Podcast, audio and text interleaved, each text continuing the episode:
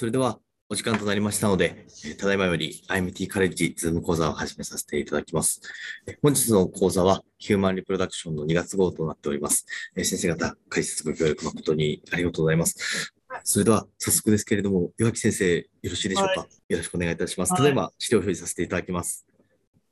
えっと、体よろしくお願いいたしますはい体外受精サイクルでの二重排卵誘発が潜在的に危険である理由っていうことなんですけども、これ何も、えっと、図表とかそういうのはないんで、一応それを読んでいきます。正常受精の卵巣において1回の排卵管に2回の包状卵胞動員波、ウェーブって書いてあるんですけど、波っていうのでいいと思うんですけど、の発生が検出されている。このデータは同じ周期で二重卵巣刺激を行うと、1周期あたりの成熟卵母細胞の回収及び良好肺が増加し、不良反応患者に利益をもたらす可能性があるという主張を支持している。著者らは二重刺激プロトコールにおいて最初の刺激は成熟卵母細胞に分化する準備が整った卵母細胞、前駆細胞に影響を及ぼすことを掲示している。反対に、二重刺激プロトコールで生じる発生的に早期の関与の少ない卵巣幹細胞へのえ あの FSH への長期被爆は卵母細胞の分化に長時間を要する低分化幹細胞に影響を与える。提案されたメカニズムは二重刺激戦略の安全に広範な意味を持つっていうので、これ安全な広範な意味を持つっていうのはちょっと難しいいいんですけども、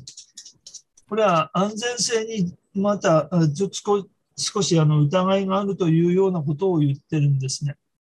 で、えっ、と、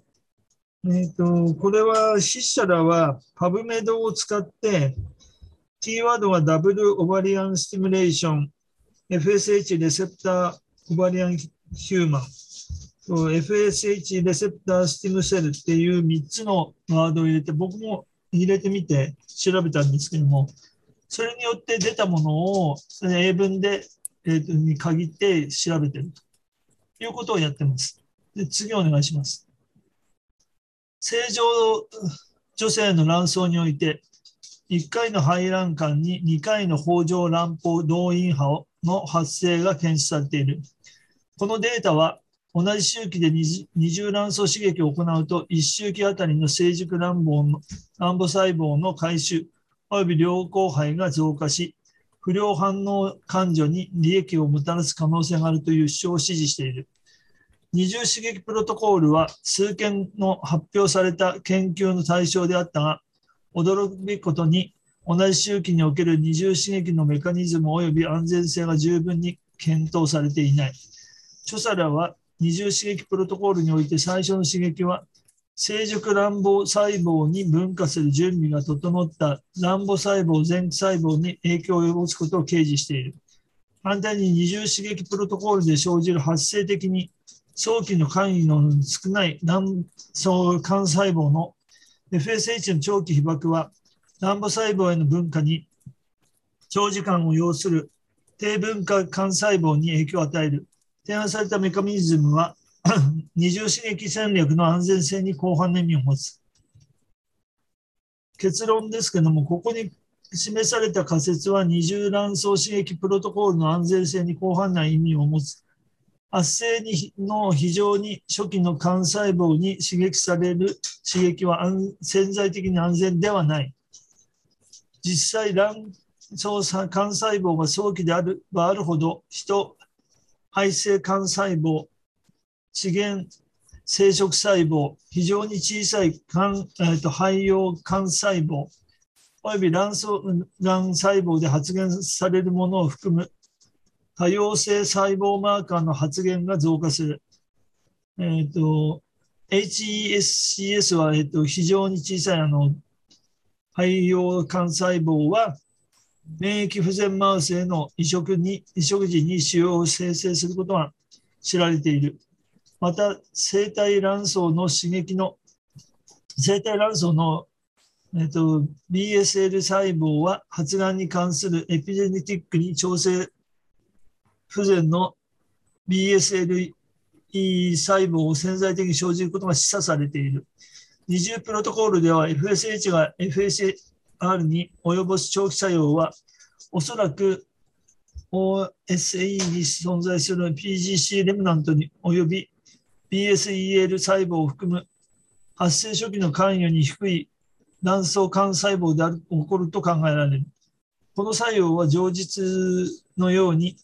潜在的な発がん経路のレベルの増加及び OSE 細胞の増加と関連することが明らかにされている。また、えーと、二重の刺激及び卵母細胞回収プロトコールは OSE の細胞の増殖感染の増強に寄与している可能性があり、これは主に長期化した北条卵胞の成長及び多重排卵修復によって引き起こされ、これらのいずれもが、えーと、いずれもが二重刺激プロトコールにおいて生じる。不良反応患者の OSE に存在する BSEL 細胞の刺激の可能性は、このアプローチの安全性を確認することを目的とした注意深くデザインされた研究によってさらに解明するべきである。最近のエビデンスは、標準的な刺激を受けた患者では、一般集団と比較して、境界型卵巣腫瘍のリスクが上昇することを示唆している。二重刺激プロトコールの潜在的なリスクは、標準的な刺激プロトコールに関する研究によって推定することはできないが、我々の仮説が正しければ、PGCS 及び PSEL 細胞に適用される刺激は、ここで明らかにされた理由のため、リスクの増加を伴うはずである。臨床診療に深刻な影響を及ぼす可能性があることから、このアプローチの有効性と安全性の両方についてより高いレベルのエビデンスが得られるまでこのプロトコルの適用を制限することが示されている。二重プロトコルが比較的、えー、広く使用されていることを考慮すると、治療を受けた患者の厳密な追跡調査を開始すべきである。一方、この潜在的に興味深いアプローチの値の慎重な適用は慎重にデザインされた研究に限定すべきであり、研究群は卵巣及び関連する腫瘍の遺伝的リスクを有する患者を除外し、卵巣がんの暫定的スクリーニングを試みるべきである。二重刺激プロトコールの臨床応用は、個々の卵巣幹細胞に自己複製能及び分化動のさらなる理解に由来する安全性の問題に取り組むことにより大きな利益をあるだろうということで、えー、まあ、これだけなんですけども、一応これで終わりです。1番目のは。先生、ありがとうございます。これは、えっ、ー、と、やり方は書いてないんですよね、二重の刺激の、あの、あの刺激した採卵方法とかそういうのは。それでは、えー、吉先生、引き続きもう一編よろしいでしょうか？はい。それではよろしくお願いいたします。えっと、これはあの体外受精で1.5ナノグラムパーミリリットルあのプロゲステロン、創発プロゲステロンが、えっと、レトロゾールを同時に投与すると防げるかどうかっていうことで、プラセボとそれでやったけども、それは防げなかったっていう論文です。で、えっと、これは、えっと、全部全卵凍結して、えっと、戻すと、巨大児とプレークランプレシャーのと発生率が増えるというのが、えっと、報告されてるんで、それを防ぐために、新生肺移植をするというのがあって、それはちょっと無理もあのあるかもしれないんだけども、えっと、凍結肺移植だったら、自然排卵の移植か、レトロゾール周期か、えーと、ホルモン補充周期かの3つが選ばれるんだけども、それは、これはなんかずっとホルモン補充周期のことを念頭に置いてやってるみたいなんで、えーと、それがうまくいかないという時に、これが困るんで、えーと、新鮮配色でどうだということをやってます。次お願いします。えっと、IVF は、内分泌環境を阻害する超生理的レベルの性ステロイドで複数のランプを形成し、着床ウィンドウに影響を及ぼす。レトロゾールは有効なアロマターゼ阻害剤であり、血清エストラジオール正常化し、IVF 治療の有害作用の一部を改善する。ゴナドトロピンを用いた IVF 刺激卵巣刺激中にレトロゾールの併用は、卵母細胞の最終成熟を誘発する時点で1.5ナノグラムパーミリリットルを超える総発プロゲステロンレベルを有する女性の割合を低下するか否かを検討した。ランダム化20盲検プラセボ対象試験では FSH を用いた IVF 刺激のレトロゾール介入が検討された。本試験は2016年8月から2018年11月にかけてデンマークの大学病院の4つのクリニックで実施された。正常卵巣予備能が AMH が8から32ナノモルパーミリリットルで7で割れば 1. 点いくつから、えー、と 4. 点いくつぐらいです。5を切るぐらいですね。が予想される女性129のコホートが新鮮はしごによる IVF を完了し、FSH とともに 5mg パーデイレトロゾール N が67またはプラセボ N が62のいずれかの併用投与を受けた。プロゲステロン、エストラジオール、FSH、LH およびアンドルゲンを刺激開始から応対中期まで反復採取した血清サンプルで分析した。さらに、生殖アウトカム、総 H、FSH 消費量及び有害事象に対するレトロゾールの効果を評価した。1.7ナノグラムパーミリリットルを超える総発プロゲステロンを伴った女性の割合はレトロゾール6%とプラセボで0%で同程度であったと。これは差がなかったということですね。で、えーと、これが、えーと、ファーストで、セカンドで見るのは、えーと、応対期中期のプロゲステロンが30ナノグラムパーミリリットルを超える女性の割合がどうかということなんですけども、レトロゾール群で優位に増加したと。59%対31%で、えー、と1.4、7.1で0.05ですね、P が。レトロゾールはプラセボと比較してハイライン誘発瓶のエストラジオールのレベルを68%低下させた。AUC として測定した他のホルモンプロファイルは以下の結果を示した。プラセボと比較したレトロゾール群における LH の増加は南方期及び応対期でそれぞれ38%であった。あ及び34%であった。プラセボと比較したレトロゾールでは、群では卵胞及び応対期テストロステロンがそれぞれ79%及び49%で増加した。プラセボと比較してレトロゾール群ではアンドロステジオンの増加は卵胞期及び大田区でそれぞれ85%および69%であった。継続妊娠率は、えーと、アウトカムですけども、継続妊娠率はレトロゾール群とプラセボで同程度であった。両者とも有、うん、重篤な副作用は認められなかった。来院性 FSH の刺激の総持続時間は介入群で1日短く、総 FSH 消費量を優位に減少させたということで、えっと、次に、えっと、お願いします。これが、えっと、最初に182人全部、えっと、エントリーして、それで抜けてって、最終的に、えっと、もうちょっと、あそこでいいですね。そこであるように、えっと、できたのが62と72で、あのー、これがどっちらか。えっと、上に上げてください。ずっと。あ、そうですね。レトロゾール群で、もう一回下げてください。今のところね。レトロゾール群で、一応 OHSS が4でトータルフリーズになってるし、えっ、と、こっちでは、えっ、と、プラセボでも、リスクは、えー、OHS のリスクは7、えーと、N が3ということになってます。それで、これをやってるんですけども、もちろん除外診断として、4個以上取れた、えっ、ー、と、卵が取れる場合と、えっ、ー、と、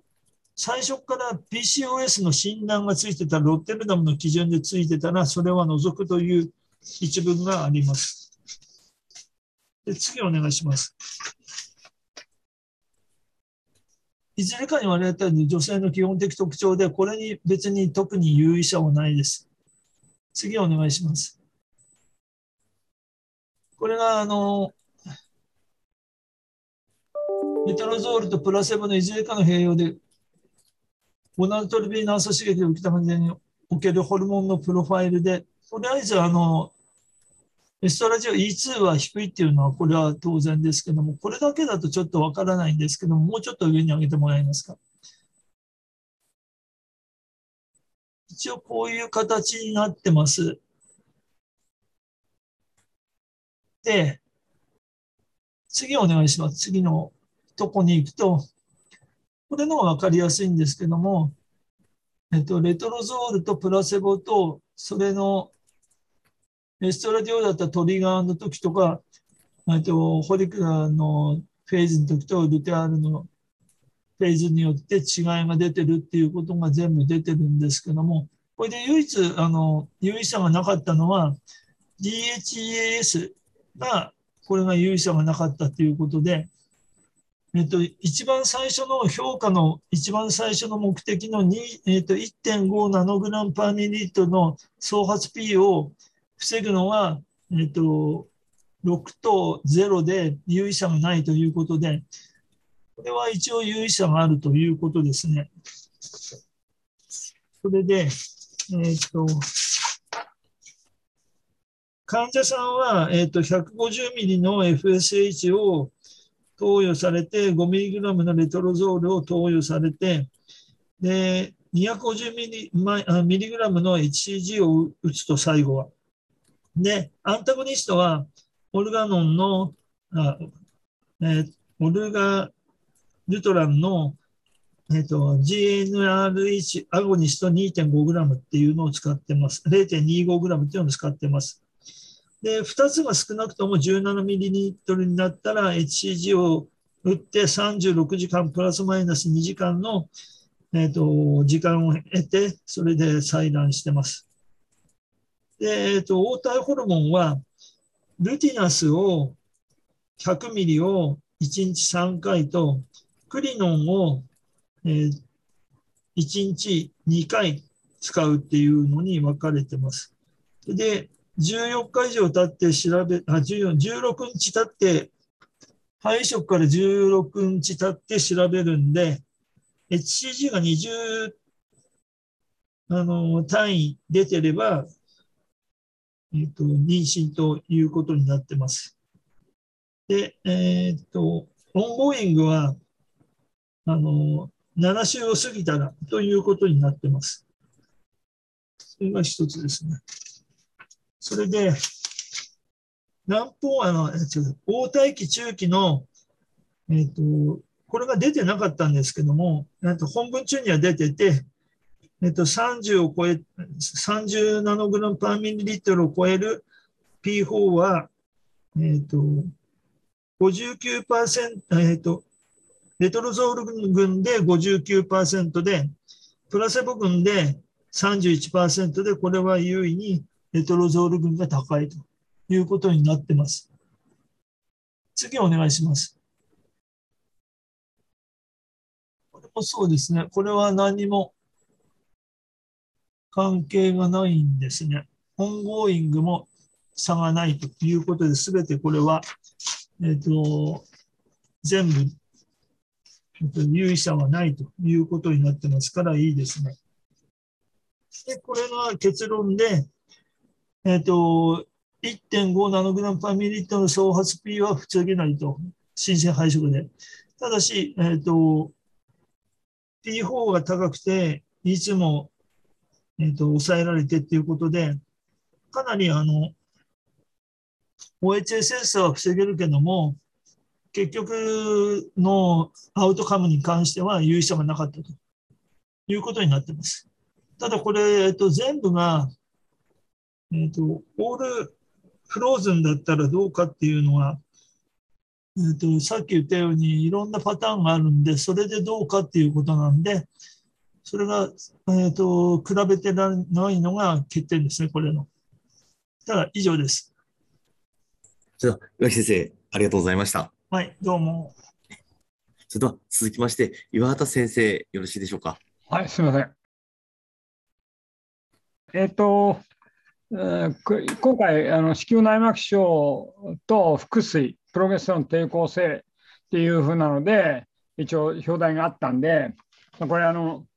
内膜症がなんで起こるのかなみたいな感じで、えー、見たんです。でまあ、以前にあの子宮内膜症と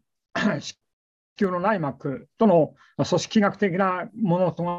が一致しないとかってでな、なんで内膜症が起こるんだろうっていうなので、一応よあの見てみたんですが、ちょっと内容は ちょっと難しくて、まとまりがつかないんですが、まあ、一応、えーと卵まあえーとえー、卵胞の内分泌産物である腹水が内膜症の病態生理学及び治療においてより注目に値する。ほとんどの軽微な表剤性子宮内膜症病変は組織医学的に増殖性であり、腹水中のプロゲステロン濃度を考慮すると、強力なプロゲステロン耐性を要していなければならない。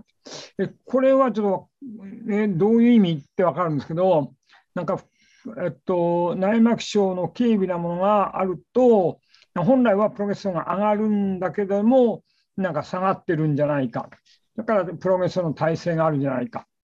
体制の基準は不明であり、仮説は規定子宮内膜であることと、であること、腹水に影響、規定子宮内膜のクローン発生の可能性がある一部の子宮内膜線における遺伝的な、遺伝的及びエビジェネティックな変化など様々である子宮内膜症の薬物療法の作用基準は腹水が高濃度のプロゲステロンを含む卵巣進出系であるという知見を用いて解釈する必要がある。これも難しくて、えーとまあ、内膜症があって、まあ、腹水の中に一応エストロゲンとかプロゲステロンが高くなる。でそういうプロゲステロンが内膜症の原因じゃないかっていうふうに言ってると思うんですが。じゃあ次お願いします。それで、まあ、これも同じで、えっと、まあ、えー、排卵、えー、っと、これは排卵女性の腹水はやっぱ卵巣の進出液で、その結晶中のものよりもエストロゲンとかプロゲステロンが高いんです。で卵胞期においてプロゲステロン濃度は黄体期の結晶濃度と同程度であるし、排卵後だと腹水中のエストロゲンプロゲステロンは子宮内膜症を有する女性とか、有する有すないにかかわらず、一応結晶中の5倍から10倍になっている。ほとんどの表材性微小病変の分泌変化を伴わない組織学的に増殖性の側面は腹水中のプロゲステロン濃度と一致しない。だから表材性のものがあるとプロゲステロンは低くなっています。で、これ、したがってこれらの病変における強いプロゲステロン耐性を仮定しなければならない。えー、基準は不明で、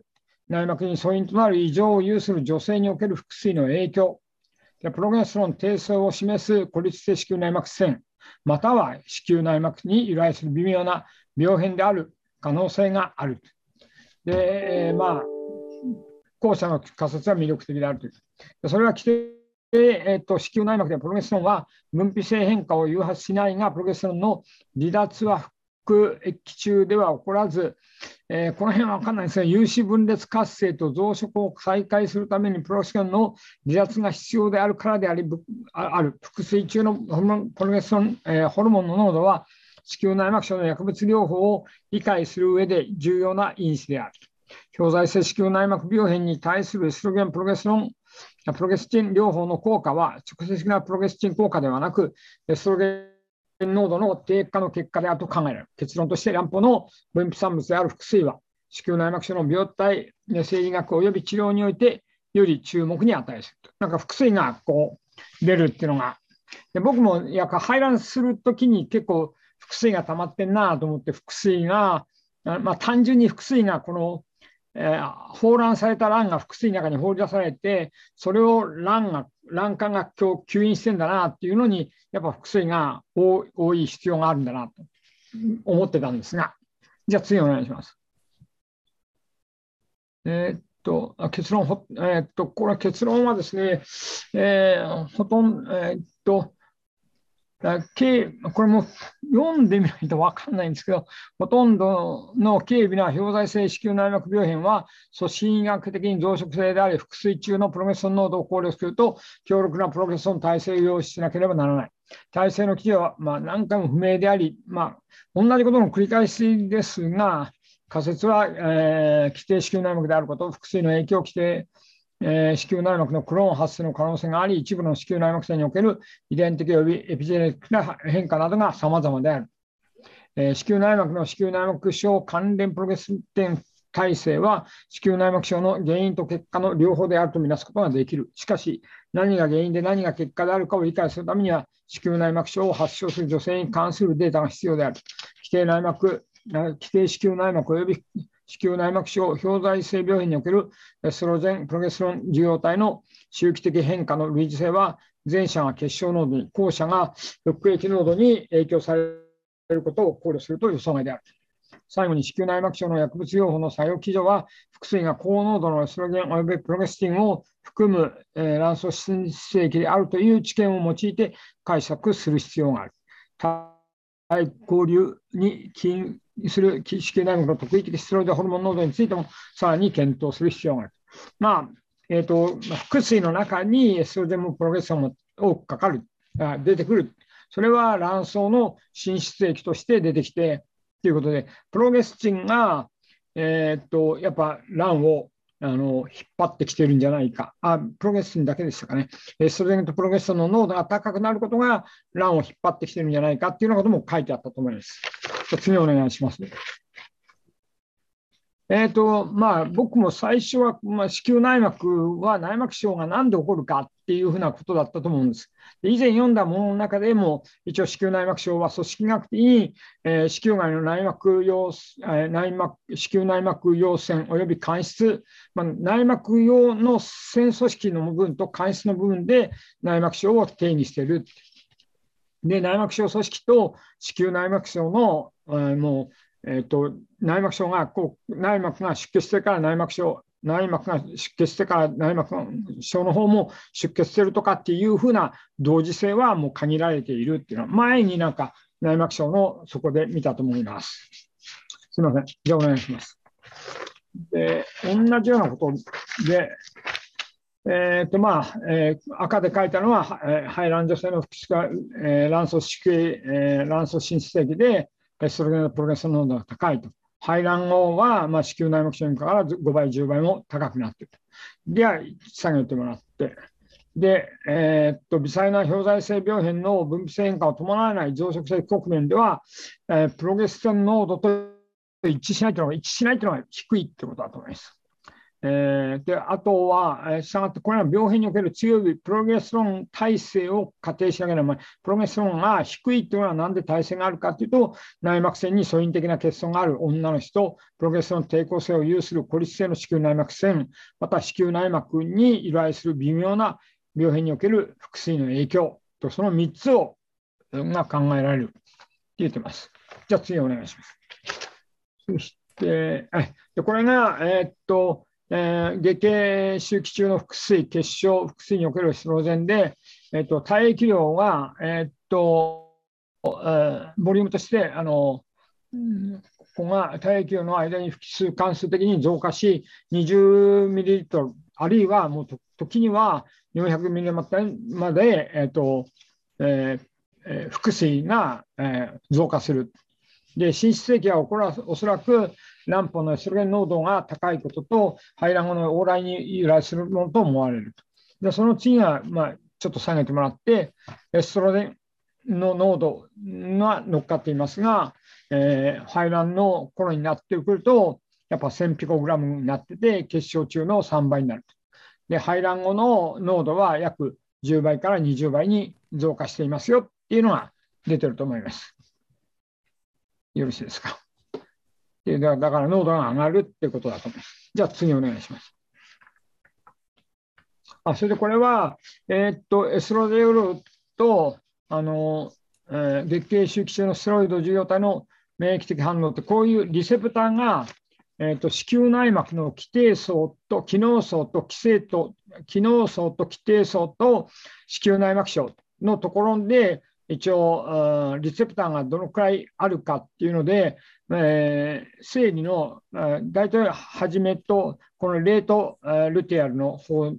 左、右側、左側が、えーと、最初で、左側が、えーとあ、左側が最初で、右側に、えレートルティアルになりますから、あの生理が近づいてくる頃には、機能層のエスラジオールっていうのはどんどん下がっていく。エストラジオに関してもプロゲストのリセプターも下がっていくんですが、えっと、えー、ベーザリスとエンドメトリウスのところは、ちょっとは下がるんだけど、一応回復する。でプロゲストのリセプターもレートに向かって下がっていくけど、一応、リセプターは、あの終わりの頃にもう一回、えー、回復してくるというようなことが書いてありました。すみません。では次お願いします。で、えー、っと、典型的な重度の子宮内膜症を伴うが、微細な病変は伴わない。応対化しては未破裂、応対化してるんだけど、未破裂乱暴の方なんかの場合は、エストロゲンとかプロゲストンは起こらない。あるいは、えっと、だから腹水とか何かにして、表剤性の子宮内膜病変が必要なのか。小さくて表剤性で血管が灯し、赤色及び赤色の白色の小水泡のような腹膜子宮内膜病変では、えー、っと種に腹水の影響を受けていると。この辺がちょっと意味が分かんないですけどね、腹水の影響は、えー、子宮内膜の浸潤の深さとともに一応減少すると。え、っと腹水が多いっていうのは、えーえー、っと表剤性の病変の方が多くて、内膜症が深部に入5ミリ以上になってくると、腹水はあんまり関係なくなってくる。じゃあ、その次お願いします。で、えっと、まあ、子宮内膜インプラントのホルモン反応性は予測不可能で一貫性がないと結論付けられた。えー、インプラントってなんか内膜症が外へ出たっていうことでしょうかね。えーと、排卵女性で、えー、子宮内膜病変を内膜氷剤病変の438例のうち13%しかそう見られなくて、妊娠初期及び閉経期では、内膜インプラントの組織、え学的反応はそれぞれ50%及び30%に過ぎなかった。でホルモンの反応はそれほどそうなかったと。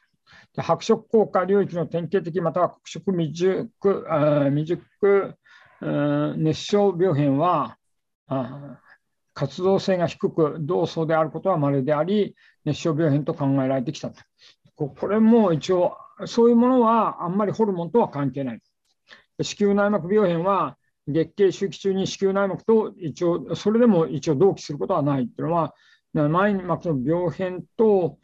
えー、子宮内膜とが、えーと、内膜一致して同じようになっていることはないんだ。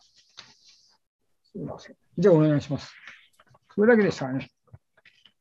えーと、同じことが書いてあるんですけど、基底層と子宮内膜症の内分泌反応が類似していることから、子宮内膜症は子宮内膜基底層に起因する、えー、可能性が示唆された、プロゲストロン耐性が基礎に、えー、ある基準として示唆された、子宮内膜症の女性の複数によってプロゲストロン耐性が誘発されること、えー、および子宮内膜のプロゲストロン耐性が子宮内膜症のの結果であることの世間にはあまり注意が払われていない。だから、まあ、結局、プロレスンが下がることが内膜症を起こしているんじゃないかってことだと思うんですが。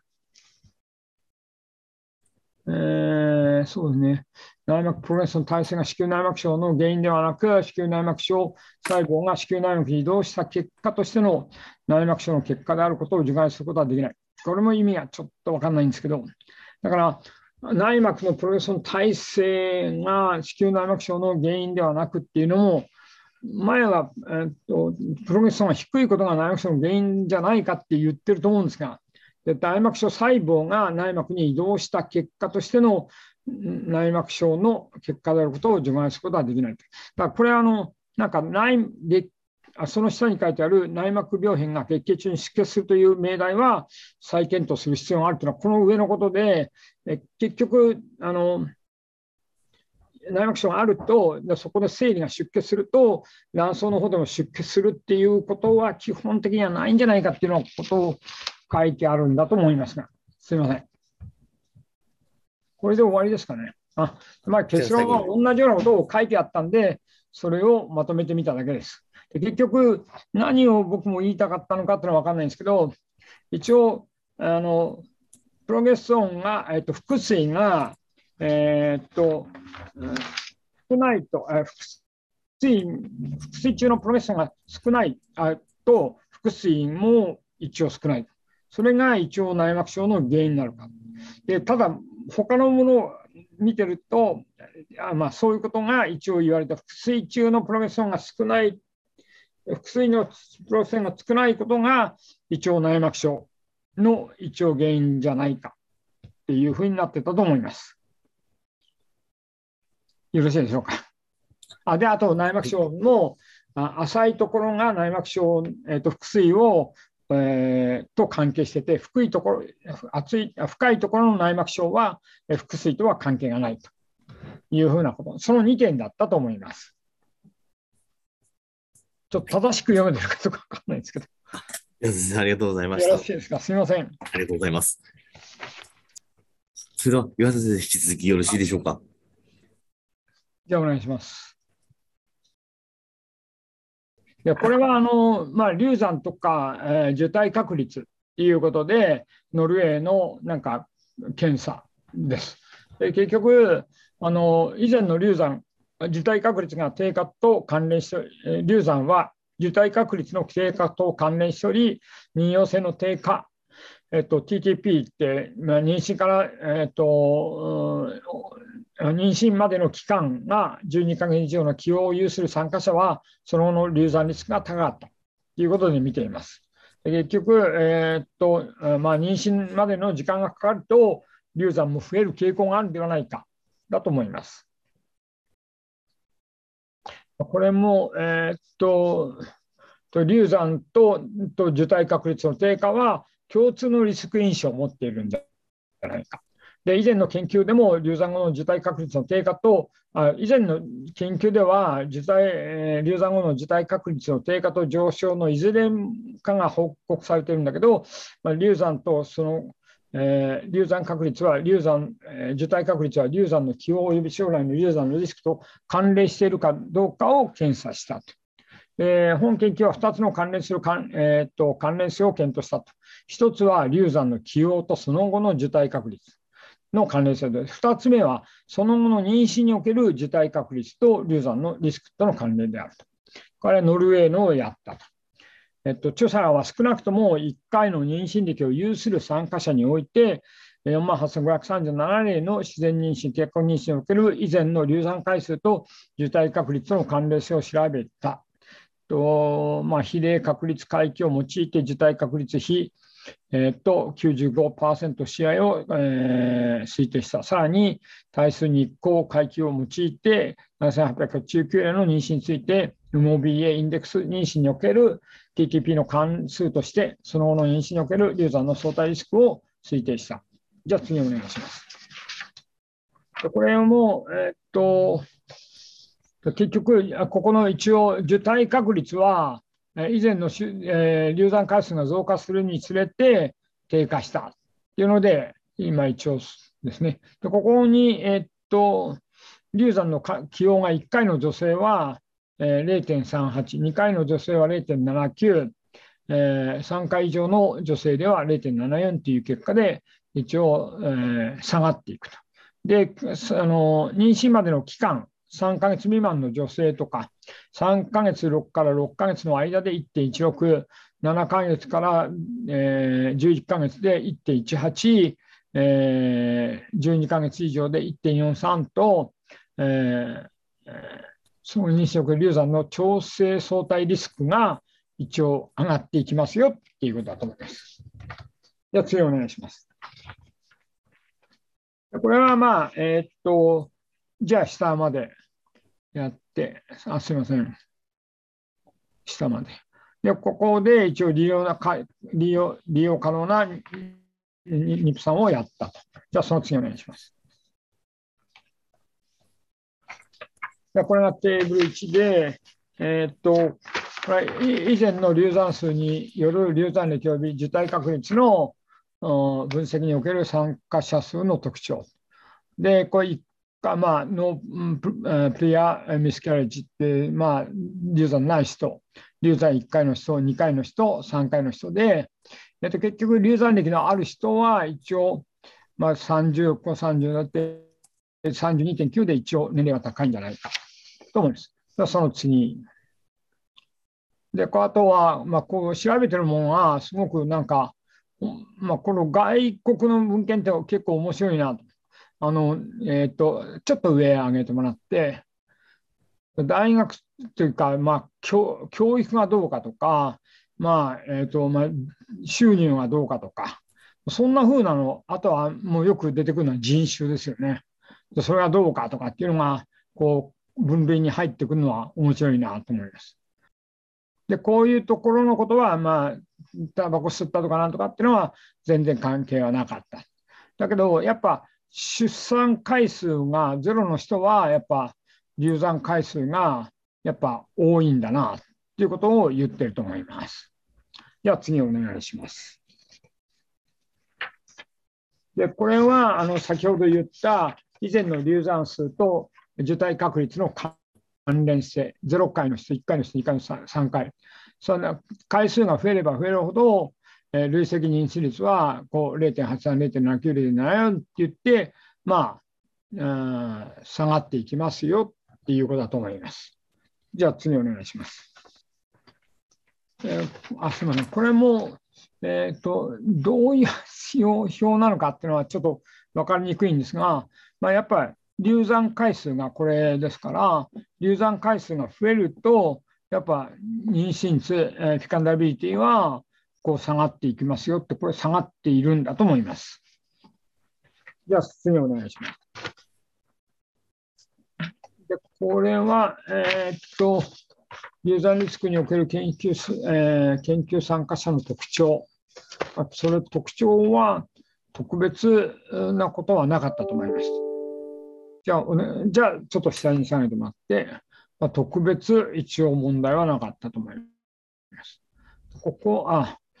えっと、太っている人とか何かっていうのは、やっぱ、まあ、一応21.7%か、えー、30歳あ、オーバーウェイトとか、30歳以上でオベースの人なんかはやっぱ流産確率は増えるんじゃないかなと思います。じゃあ、もう一枚お願いします。で、さで最後ですね。で、これが最後ですが、えっと、先ほどのあれで、まあ、まあ、妊娠までの期間が、えー、長くなればなるほど、やっぱ流産リスクはと上がっていきますよということで、まあ、やっぱり、まあ、なんとなく、えー、妊娠するまでの時間が長い人は、ぼやっとこう、まあ、ちょっとそこまでかかっているんだから、よくあの難関歳のところで受精して100%受精したいもここへ GS が見えるのは23%ぐらいとか言いますよね。卵管までの間にもう流産してっちゃう。とそまあ、受精はしてるんだけども、それ以上に育たない。そこがうまくやっと妊娠できたっていうのは、結構また、えー、流産率が上がっちゃうっていうふうなことは、なんとなく分かるような気がしました。一応それだけです。すみません。あ、終わりです。岩先生、ありがとうございました。それでは続きまして、吉田先生、よろしいでしょうか？はい、よろしくお願いします。あよろしくお願いいたします。そしたら地震大丈夫だったので、あ大変な時に申し訳ありません。大変でしたね。物音が落ちたりして、まあしかし、建物自体はそんなあのひどあのひびが入ったとかそういうのはないんですけど、もうあ後片付けが非常にクリニックとかも大変でしたね、ジムの棚が壊れちゃったりとか、まあいろいろありましたので。大変な時に申し訳ありません。いえいえ、とんでもないです。えー、っと僕が今回読んだのは、まあ、IVM と IVF の比較ですね。まあ、通常ですねでで、その比較の方法は、あのあ取れた卵子は vitrification をして、そして、えっと、 single embryo transfer を行っていって、で、あの PCOS の人にその両者をこうや、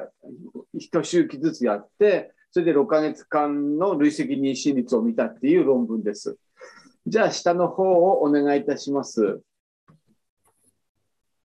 まあ、えっと、ちょっと読んでいた、あ読んでみます。えっと、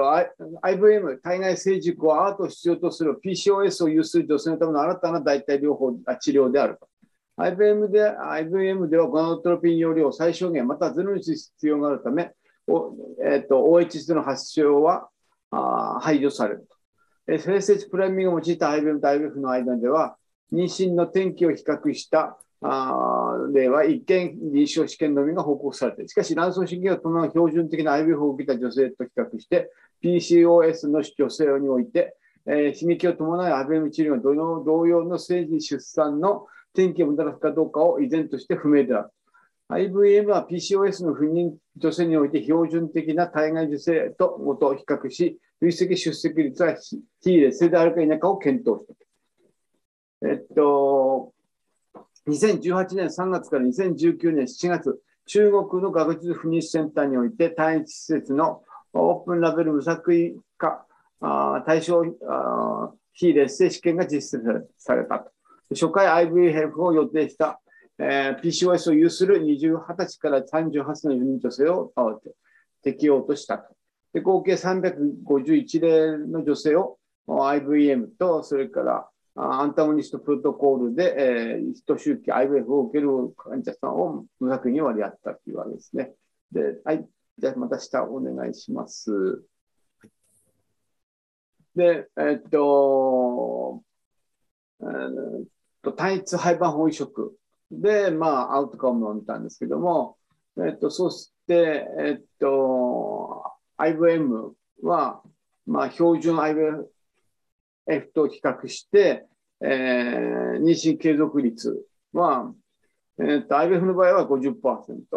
IVM は22.3%というわけで、えっと、まあ、妊娠率に関しては、あの、まあ、だ一周期だけなんですけども、あ妊娠率は低下していたと。しかし、まあ、IBM では、まあ、PCOS であの懸念される中等から重度のあ OHSS は IBM では発生しなかったと。IBF 群では、えーと、中等度の OHSS と、まあ、1人の重度の IBF あの OHSS が認められていて、えー、だけども、まあ、酸化的周産期、まあ、要はあの赤ちゃんとかお母さんには、えー、OHSS 以外の合併症とかは認められませんでしたっていう感じで、まあ、のあの論文でした。では、えっと、図表からお願いします。えっと、こちらがあ患者さんのあの、うんと、無作為試験のあの追跡調査まあ、えっと、2008例から、あの、参加するかしないかとか、あえっと、鳥の、えっと、参加する方をランダマイズ化して、で175例の IVM と176例の IVF で、えー、振り分けていったわけです。で、下の方を少しお願いします。実際に、えーえー、172例と173例で、あと卵子を取り取って、そして、えー、っと、100で、えー、っと、廃盤本まで行って、廃盤本まで移植したものというふうに2つに分けて、えー、っと、検討したわけです。で、その次へテーブルをお願いします。こちらがその患者さんの背景ですね。IBM グループと、それから、えっと、アベフグループの患者さんのあの背景の内訳です。平均の年齢がに、まあ、20, 20代後半、それから、まあ、ほとんどが実際には35歳未満っていう方があ93%、94%っていうわけですね。それから、えあ BMI は24.9とか同じ感じですよね。でえっと、そして、えー、乱歩数ですけども、えっと、こちらにカウントする数は、まあ、刺激したものと RM だ刺激しないものとあまり変わりませんよというわけですね。ごめんなさい。はい。それでは、えっと、また、あたあの2つで、えっと、例えばアンチミラリアンホルモンは、あ平均ですと、えっとまあ、若干それが高くなるっていう部分と、PCOS、はい、もうちょっと下に下げられますか？ここに数が書いてありますけど、数とパーセント、どれぐらいが多いのかなっていうのを分類したものです。でえー、はい、次のスライドお願いします。それは IBM も IBM もあまり変わりがないというわけですね。それから今度は、えー、っと、妊娠率ですけども、うんえっと、最初で妊娠したのが20%と150%っていうことで、ちょっと優位差があって、IBM IBF の方があ妊娠率は高いと。で、2回目ですも、えー、2回目になるとだんだん同様になってきて、えー、っと、臨床妊娠率も、えー、っと、2回目で、えーえー、上がってきますし、あとは、えっと、着床率も IVF で、えー、だんだん上がってきているというわけですね。それから、えっとえー、子宮外妊娠は両者ともゼロ。それから、あえっと、クリあの臨床妊娠率は、あしかし、まあ、臨床妊娠率は、まあ、この方たちの場合は、IBM の方が35.7と、それから22.8で、IBM の方が高いっていうわけですよね。それから、えー、で、その、また、え、っと、妊娠の副作用ですけども、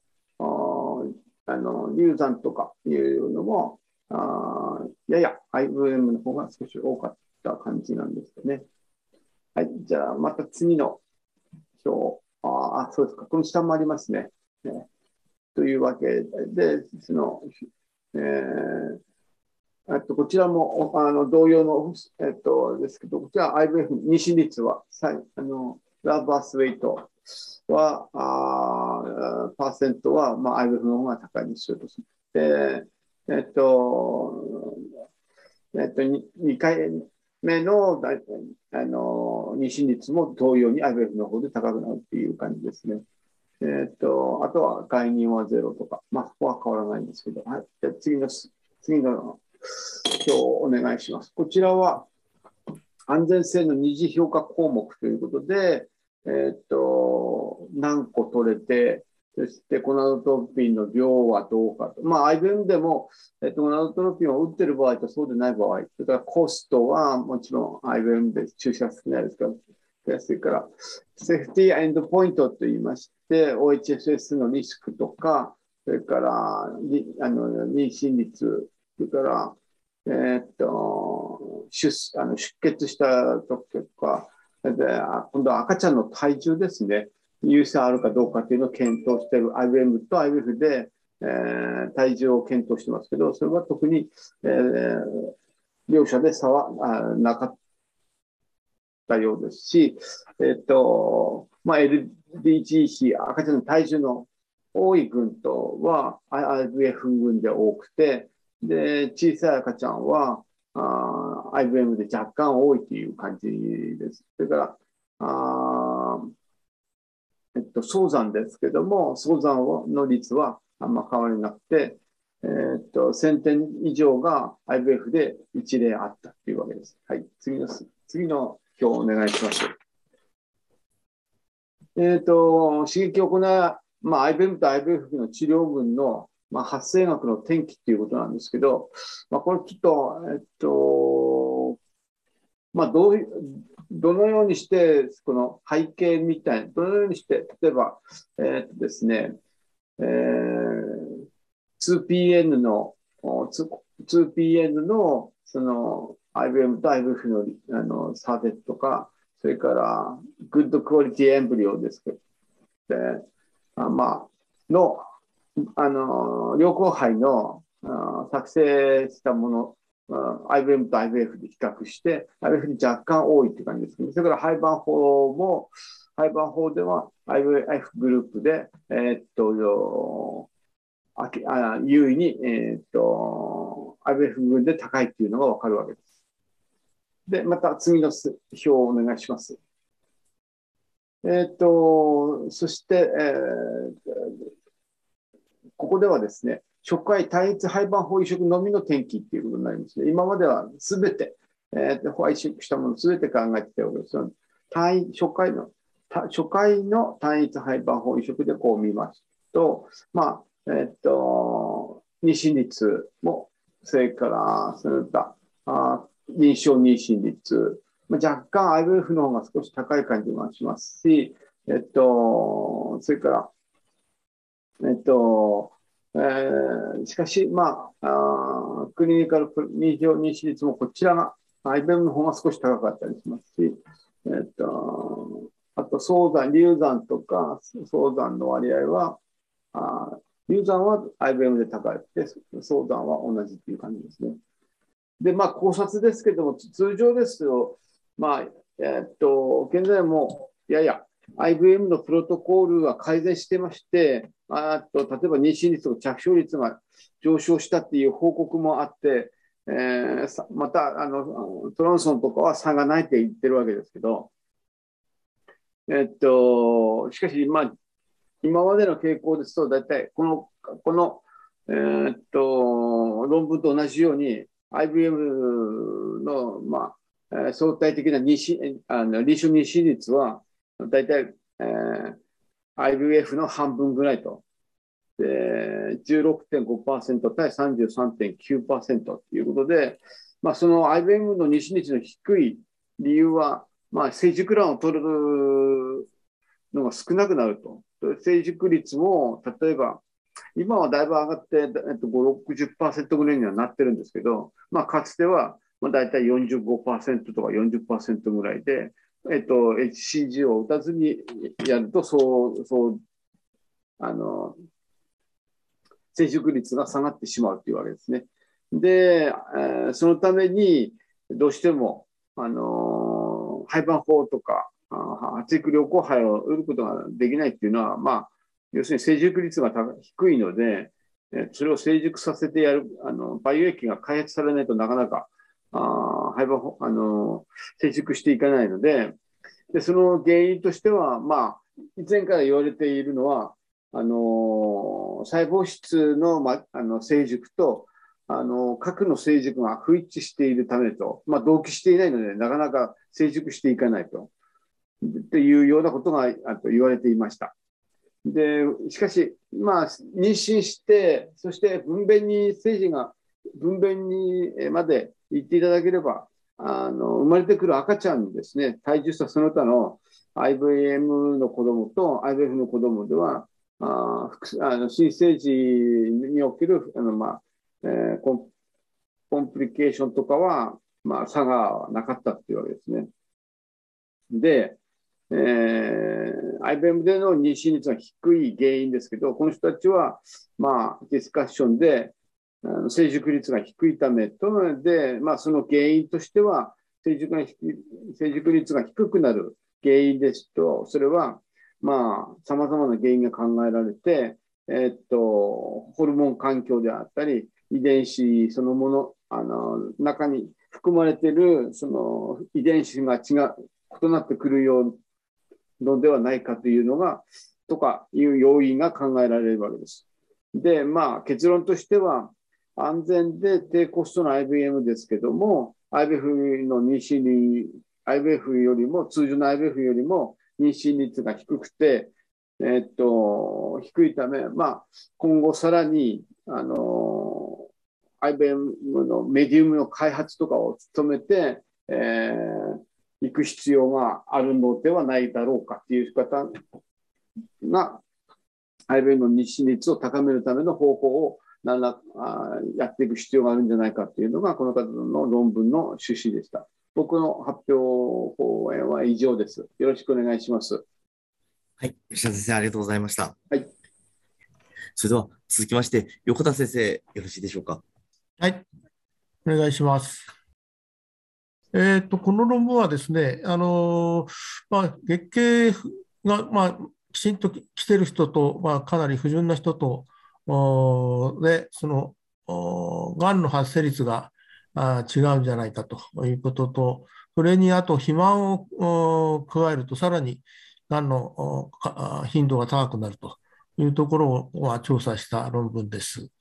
えー、生殖期間を通して、えー、不規則で長い月経周期は、全心中がん、特に肥満関連がんのリスクの増加と関連していたと。でまあ、長くて不規則な月経周期は、閉経前の乳がんのリスク低下及び内膜がんのリスク上昇と関連しているが、他の悪性腫瘍との関連はあまり明らかにされていないと。で研究課題として、生殖可能期間中の月経周期の特徴は、がんリスクと関連するかというテーマ。ただ、あまあ、ようやくかは生殖可能期間中の長く不規則な月経周期は全身循環、特に肥満に関連したがんのリスクと上昇と関連していた。から研究デザインは89年から15年の間に、まあ、ナースセンターですね、に参加した7万8923人の前向き追跡調査による前向きコホート研究であったと。まあ、まあ、様々な、ね、年齢群を3つに分けて、14から17、18から22、29から46と、3つのグループに分けて、そのそれぞれ月経周期の長さ、あ規則性、極めて規則、まあ、やや普通に規則、あと不純というふうに3つに分けてますね。えー、眼歴のない閉経前の女性7万8943人を追跡調査しました。で、がん診断は、まあ、カレテレビューで確認して、で肥満関連関連のがんですね、大腸、胆の、腎臓、多発性骨髄腫、甲状腺、膵臓、食道、胃、肝臓、子宮内膜、卵巣及び閉経後の乳房、まあ、乳がんのことですね。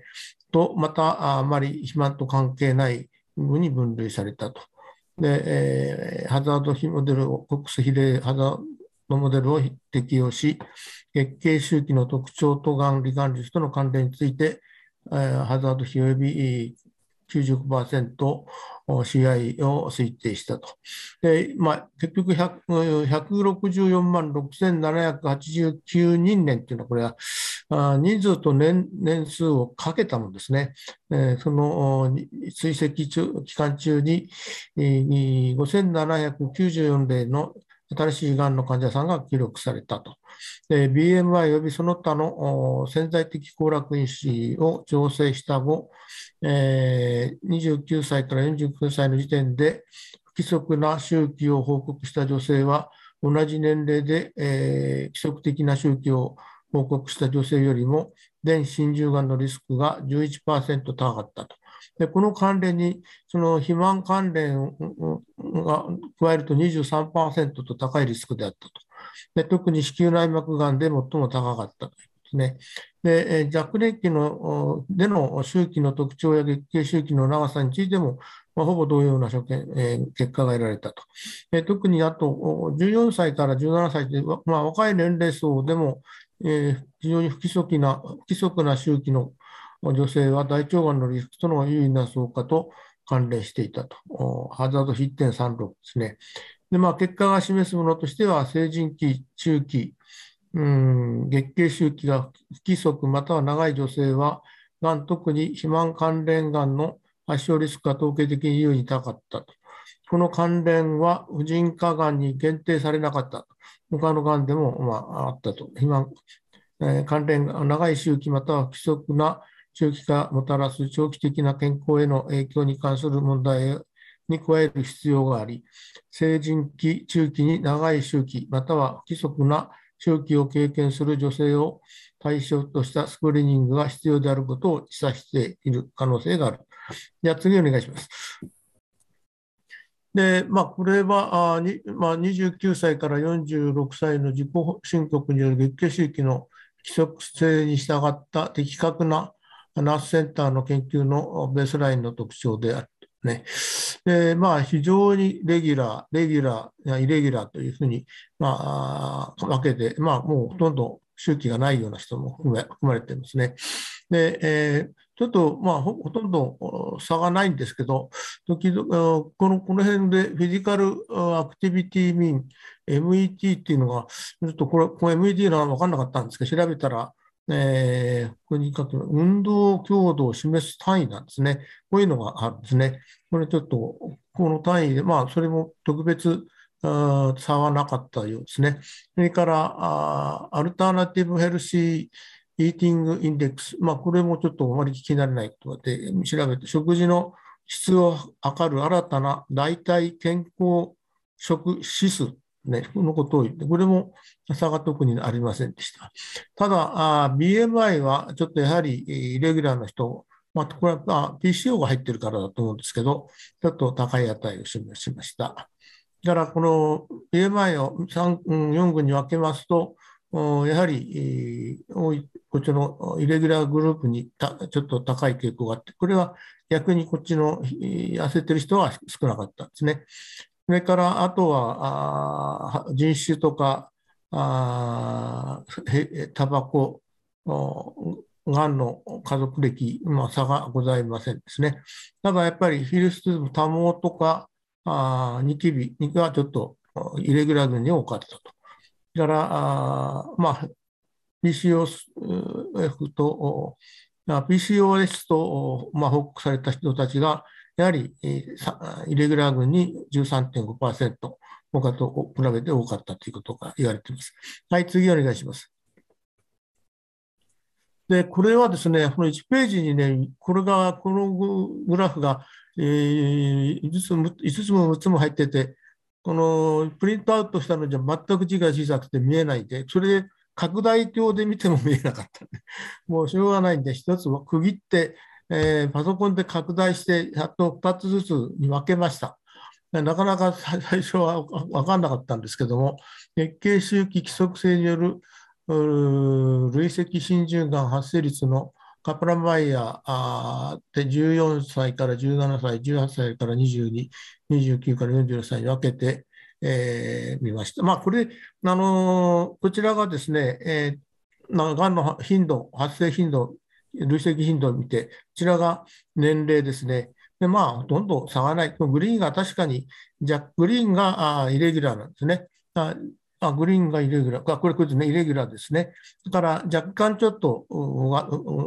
高くなってますけどね。えー、こちらは、あの、がん発症、最初の研究始めてから年数ですね。やはり20年後ぐらいになると、ちょっと、イレギュラーのグループが少し高いという傾向があります。まあ、これはあくまで傾向でしか出しておりません。次お願いします。で、これも、これは18から22ですね。18から22。で、スタートした人かな。まあ、そのほとんど変わりないですね、これはね。えー、累積がんの発生率。まあ、こちらも、まあ、若干ちょっとグリーンがちょっと出てる感じですけども、えー、時間的関係はあまり関係ない。がんの発生率関係ないです。はい、次お願いします。でこれがあ29から46歳、29から46歳でなると、ちょっとやはりグリーンが、イレギュラーが、がんの発生頻度が高くなってきます。まあ、その、この傾向だけ見てるだけで、あんまり大してこれは意味はないんですけど、はい、次お願いします。それで、えー、これがですね、えー、14歳から、この3グループの月経周期規則性に従った全心中がん、肥満関連、非肥満関連がんのハザード比を見たんですね。全部のトータルのがん、からオベシティの関連がん、オベシティ関係ないがんですね。えー、でこちらが年齢で分けてます。で、これで見ますと、ま、あトータル、まあ、トータルで見ますと、うん、やはりイレギュラーの方若、若くてもイレギュラーの方はちょっと有意な差があるみたいですね。でこの MV モデル、まあ、これ数まあ、年齢だけで、まあ、アジャストしてるんですけど、こちら MV っていうのは相当さっきの、さっきちょっと表で触れました、いろんなあ、えー、栄養とかがん人種とか、えー、いろんなもので、ここに書いてありますね。BMI からあタバコ吸ってるかどうか、あ人種から、まあ、肉体的なアクティビティからあ、まあ、がんのヒストリーがあるかどうか、それからあ栄養状態ですね。から処刑がいつ頃あったかとか、そんなので補正したのが MV モデルですね。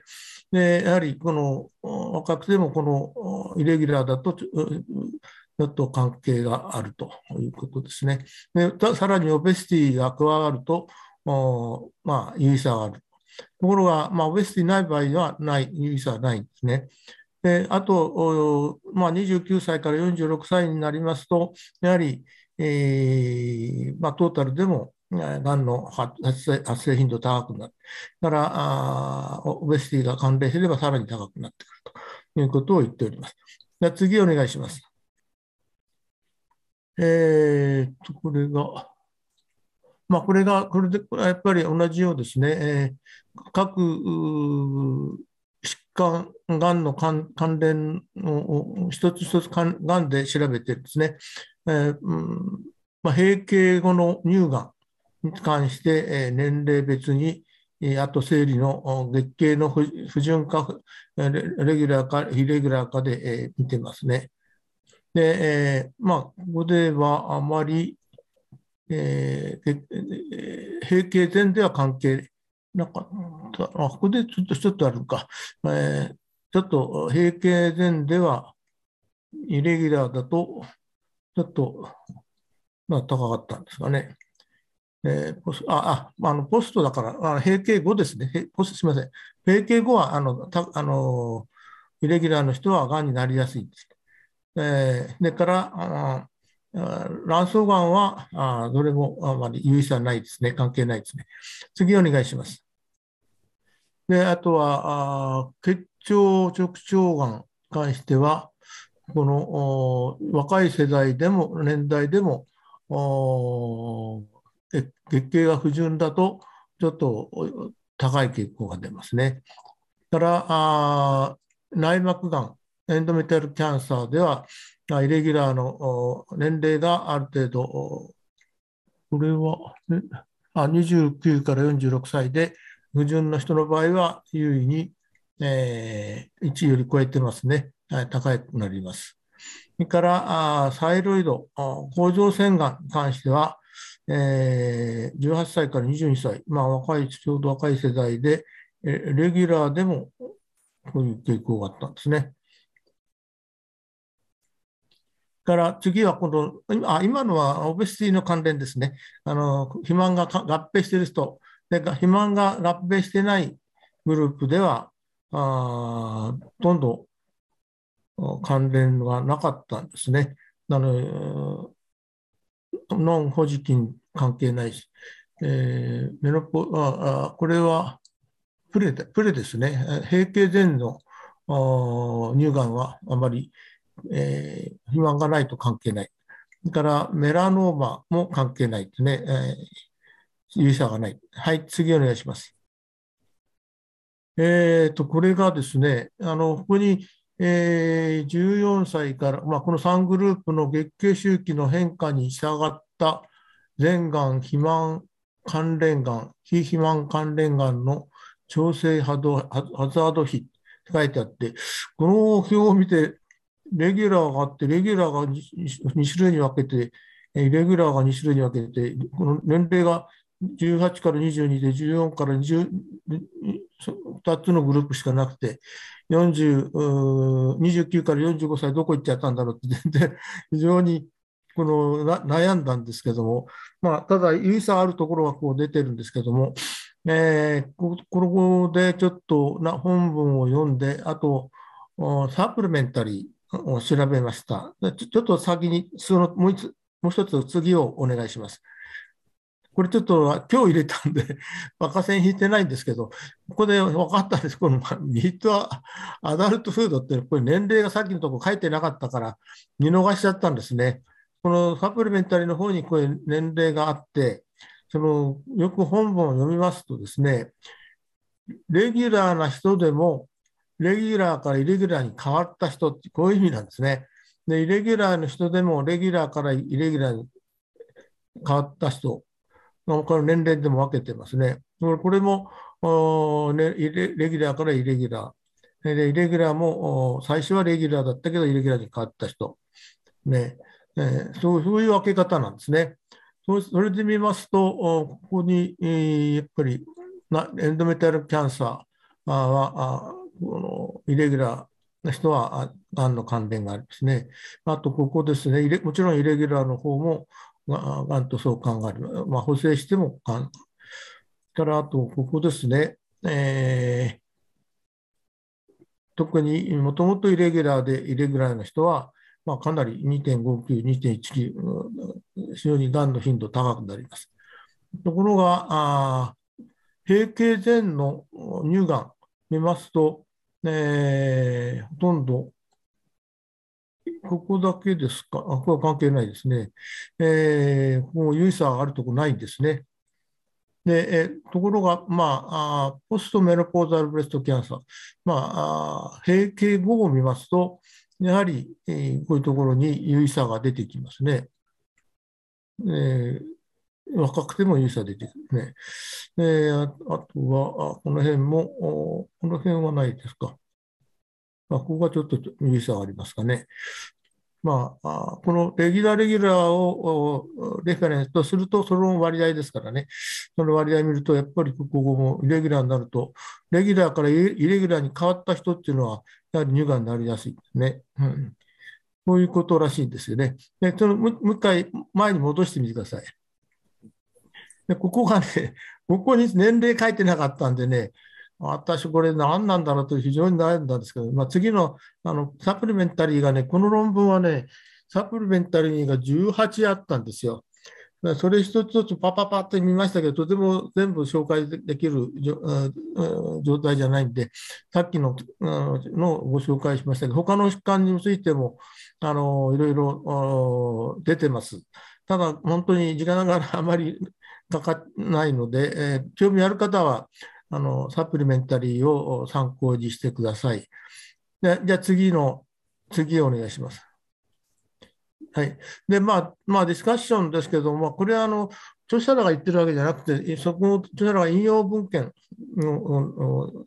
の中で述べているところで、閉経後の乳がんは月経周期の不規則性と長さによってリスクが増加するが、このことは血中のテストステロンの増加とですね、間違えました。と、SHB、セックスホルモンバインディンググロブリンの加工によって説明できるかもしれない。結果として、エストロゲンの増加が起こって、それで、まあ、乳がんになるんだと。から、長期の無排卵やエストロゲン分泌の持続は、結果として内膜の増殖を強化したり、アポトーシスを抑制したり、直訴の IGF-1 の合成を刺激するかもしれない。この辺のメカニズムはちょっと私も分かりません。結果として内膜がんのリスクファクターとなると。から PCO の女性は血中の炎症性マーカー、例えば CRP やインターロイキン18からモノサイトケモアトアトラクタントっていうの、これも私もちょっと分かんないんですけど、あと白血球などは広範囲のがんのリスクファクターとなると。まあ、例えば卵巣がんや内膜がん、閉経後の乳がん、直腸あ、結腸直腸がん、肺がんとなどと。で、えー、まあ、疫学調査の多くは、成人の BMI と閉経後の乳がんと性,、えー、性の相関を認めている。しかし、閉経前では乳がんと負の相関となっているんですね。これネガティブ。だから、まあ、これがどうして善が負ネガティブになるのか、ちょっと、えー、その辺書いてないんで、ちょっとそこは分かりませんでした。以上でございます。はい、岩先生、ありがとうございました。それでは続きまして、林先生、よろしいでしょうか？えっと、私あの、今日2台あるんですけども、えっと、えーと、両方ともあの遺伝統計学の話になって、ちょっとあの、中、ちょっと難しいところもあるので、ちょっとできるだけ分かりやすくやりたいと思うんですけど、私自身も分かってないところがあるんで申し訳ないんです。そういうところがあったらすいません。まず、あの、P 症、今、あの、話があった、その解説だった P 症 S なんですけども、えー、こちらの、あの、遺伝統計学というとですね、えーまあ、イントロダクションから言いますけども、えーまあ、P 症 S は、まあ、排卵障害、AMH が、まあ、高くなる。えーまあ、加齢とともに排卵障害が落ち着くこともしばしばだけれども、まあ、AMH は依然として高く、平均も遅くなると。でまあ、代謝障害を合併する。しかし、えー、先ほどあったように子宮内膜のリスクが増加することが分かっているけれども、他のがんの疾患感受性は示唆されていないと。えー、いわゆる複雑性の疾患ですので、えーまあ、いわゆる、えー、遺伝因子、遺伝的なファクターと環境的なファクターの双方が病院に関係しているらしいと。えー、双子研究などから遺伝率は約70%と評価されていると。えー、いうことですけれども、えー、いわゆるこの遺伝的な因子、いわゆる、えー、この本疾患のジェネティックアーキテクチャを解明する目的で、いわゆる GWAS やそのメタ解析が行われて、まあ、これまでに20を超える、えー、疾患感受性剤というのが、えー、報告されてきています。えーまあ、いろいろゴナドピンの関係とか、乱歩発育とか、DNA 修復と構造とか、まあ、こういったものですね。しかし、まあ、この GBAS に報告されているこれらのコモンなシングルヌクレオタイドバリアント、スニップですね、は遺伝率のわずか10%ほどしかまあ説明していないということなんですね。いわゆる失われた遺伝率ということで、まあ、どうするのかというとね、えーまあ、今回ですね、えー、っといわゆるレアなバリアントというものが見つけられないかということで、今回着目されたのが、まあ、あのこの論文はフィンランドの論文なんですけども、まあ、フィンランド人っていうですね、えー、まあ、これ遺伝的にも孤立した集団で、PCOS のような複雑性疾患における遺伝学的に特徴特徴づけるようなレアで、かつとこういうコモンなバリアントと違って、大きな、より大きな効果を持つバリアントを発見する、優れた機会を提供するんだということですね。で、えっ、と、えー、このフィンランド人っていうのは、あのウラル山脈あたりにもともといたらしくって、それが、まああのえーと、西北に向かって移動してきて、えー、そして途中で、まあ、エストニアとか、えー、ハンガリーに、まあ、人々を少しずつ残していきながら、やがてあの現在のフィンランドの位置に、まあ、定着したというふうに言われていて、えー、いわゆる比較的小さい小集団、創始者集団、がいくつかのボトルネックを経た結果、あなっていると。で、まあ、要するに、その結果、ほとんどヨーロッパの人口集団にはないレアなバリアントが、まあ、濃縮されているということですね。で、またこのこのフィンランドでの関連解析のを再現する集団として、遺伝的に禁煙関係のエストジエストニア人があるので、これを、まあえー、再現再現の、えーと、対象として選んでますということです。えっ、ー、と PCOS の新たな変異体バリアントを同定できるかどうかということですね。でまあ、結論、ようやく回答なんですけども、PCOS とゲノムワイドに優位な関連を示す3つの新たな変異を同定した。2つはチェック2遺伝子で、えー、もう1つはミオシン X 点。これは、えーと、独立した原因変異体。こちらはあのコモンなんですね。この2つ、こちらのチェック2がレアですね。でえーえー、方法としては、このフィンランドの全国登録から PCO 症例を特定して、それ以外の症例はすべて対象をコントロールとしたと。で次に3段階のケースコントロール c バーストを実施した。まあ、 discovery としては、えフィンランド人の PCOS と対照者。で、それを validation として、エストニアのデータを使っているわけです。フィンランドとエストニアはあの、え、海を挟んで向かい側にある国ですね。でこちらは PCOS が2810で、え、そして、えーと、8万9千。これちょっとこのフィンランドの PCOS のあの率が低いんですね、かなりですね。まあ、これからちょっとあの、えー、厳選して結構わずかなパーセントしかないんで、まあ、えー、ちょっとこの辺はまあ謎なんですけども。で、えー、最後にこの両方合わせて症例を、えー、メタ、えー、ジョイントのメタあ解析としているということです。それから、あえーと、BMI を強変量として含む関連分析も再実施したというふうになっています。えー、結果ですけれども、PCOS と関連する3つのゲノムワイドな新たな有変異体2つですね、えー、これと、オッズ比が3.0ですし、マイナー RL 頻度が0.005と。それからこちらの RS182 ですね。これはオッズ比が1.69で、えー、0.04と。つまり、え対象に比べて、まあ、これだけ P 小数がにプリディクトされるということですね。で、えー、っと、これらはフィンランドとエストニア人で多く認められるということです。で、この前者の方が、えーと、チェック2におけると一つの、えー、いわゆるフレームシフトを起こす形質で、もう一つは密センスの変異と密接に関連していることが分かったと。これを示唆しているということですね。でもう一つは、えーとえー、もう一つのコモンののは、これはあミオ、えー、MOY10 っていうんですか、この付近の共通変異であったということです。これはコモンですので、オッズ比も低い、効果比も低いということですね。それ以外に、まあ、いくつかコモンなものが見つかっている、4つ見つかったんだけども、これはまあ以前に報告されているもののコモンなバリアントであった。レアではないということです。でえーと、BMI を強変量として追加すると、えー、この1つだけ、えー、一番最初のですかね、これだけが、えー、ゲノマイドに優位なままであったということですね。でえー、本研究は PCOS のような複雑な疾患の遺伝的背景に寄与する稀なあレアバリアントの同定のための遺伝学的関連研究実施するため独立した集団の適用、つまり今回のはフィンランド人ですね。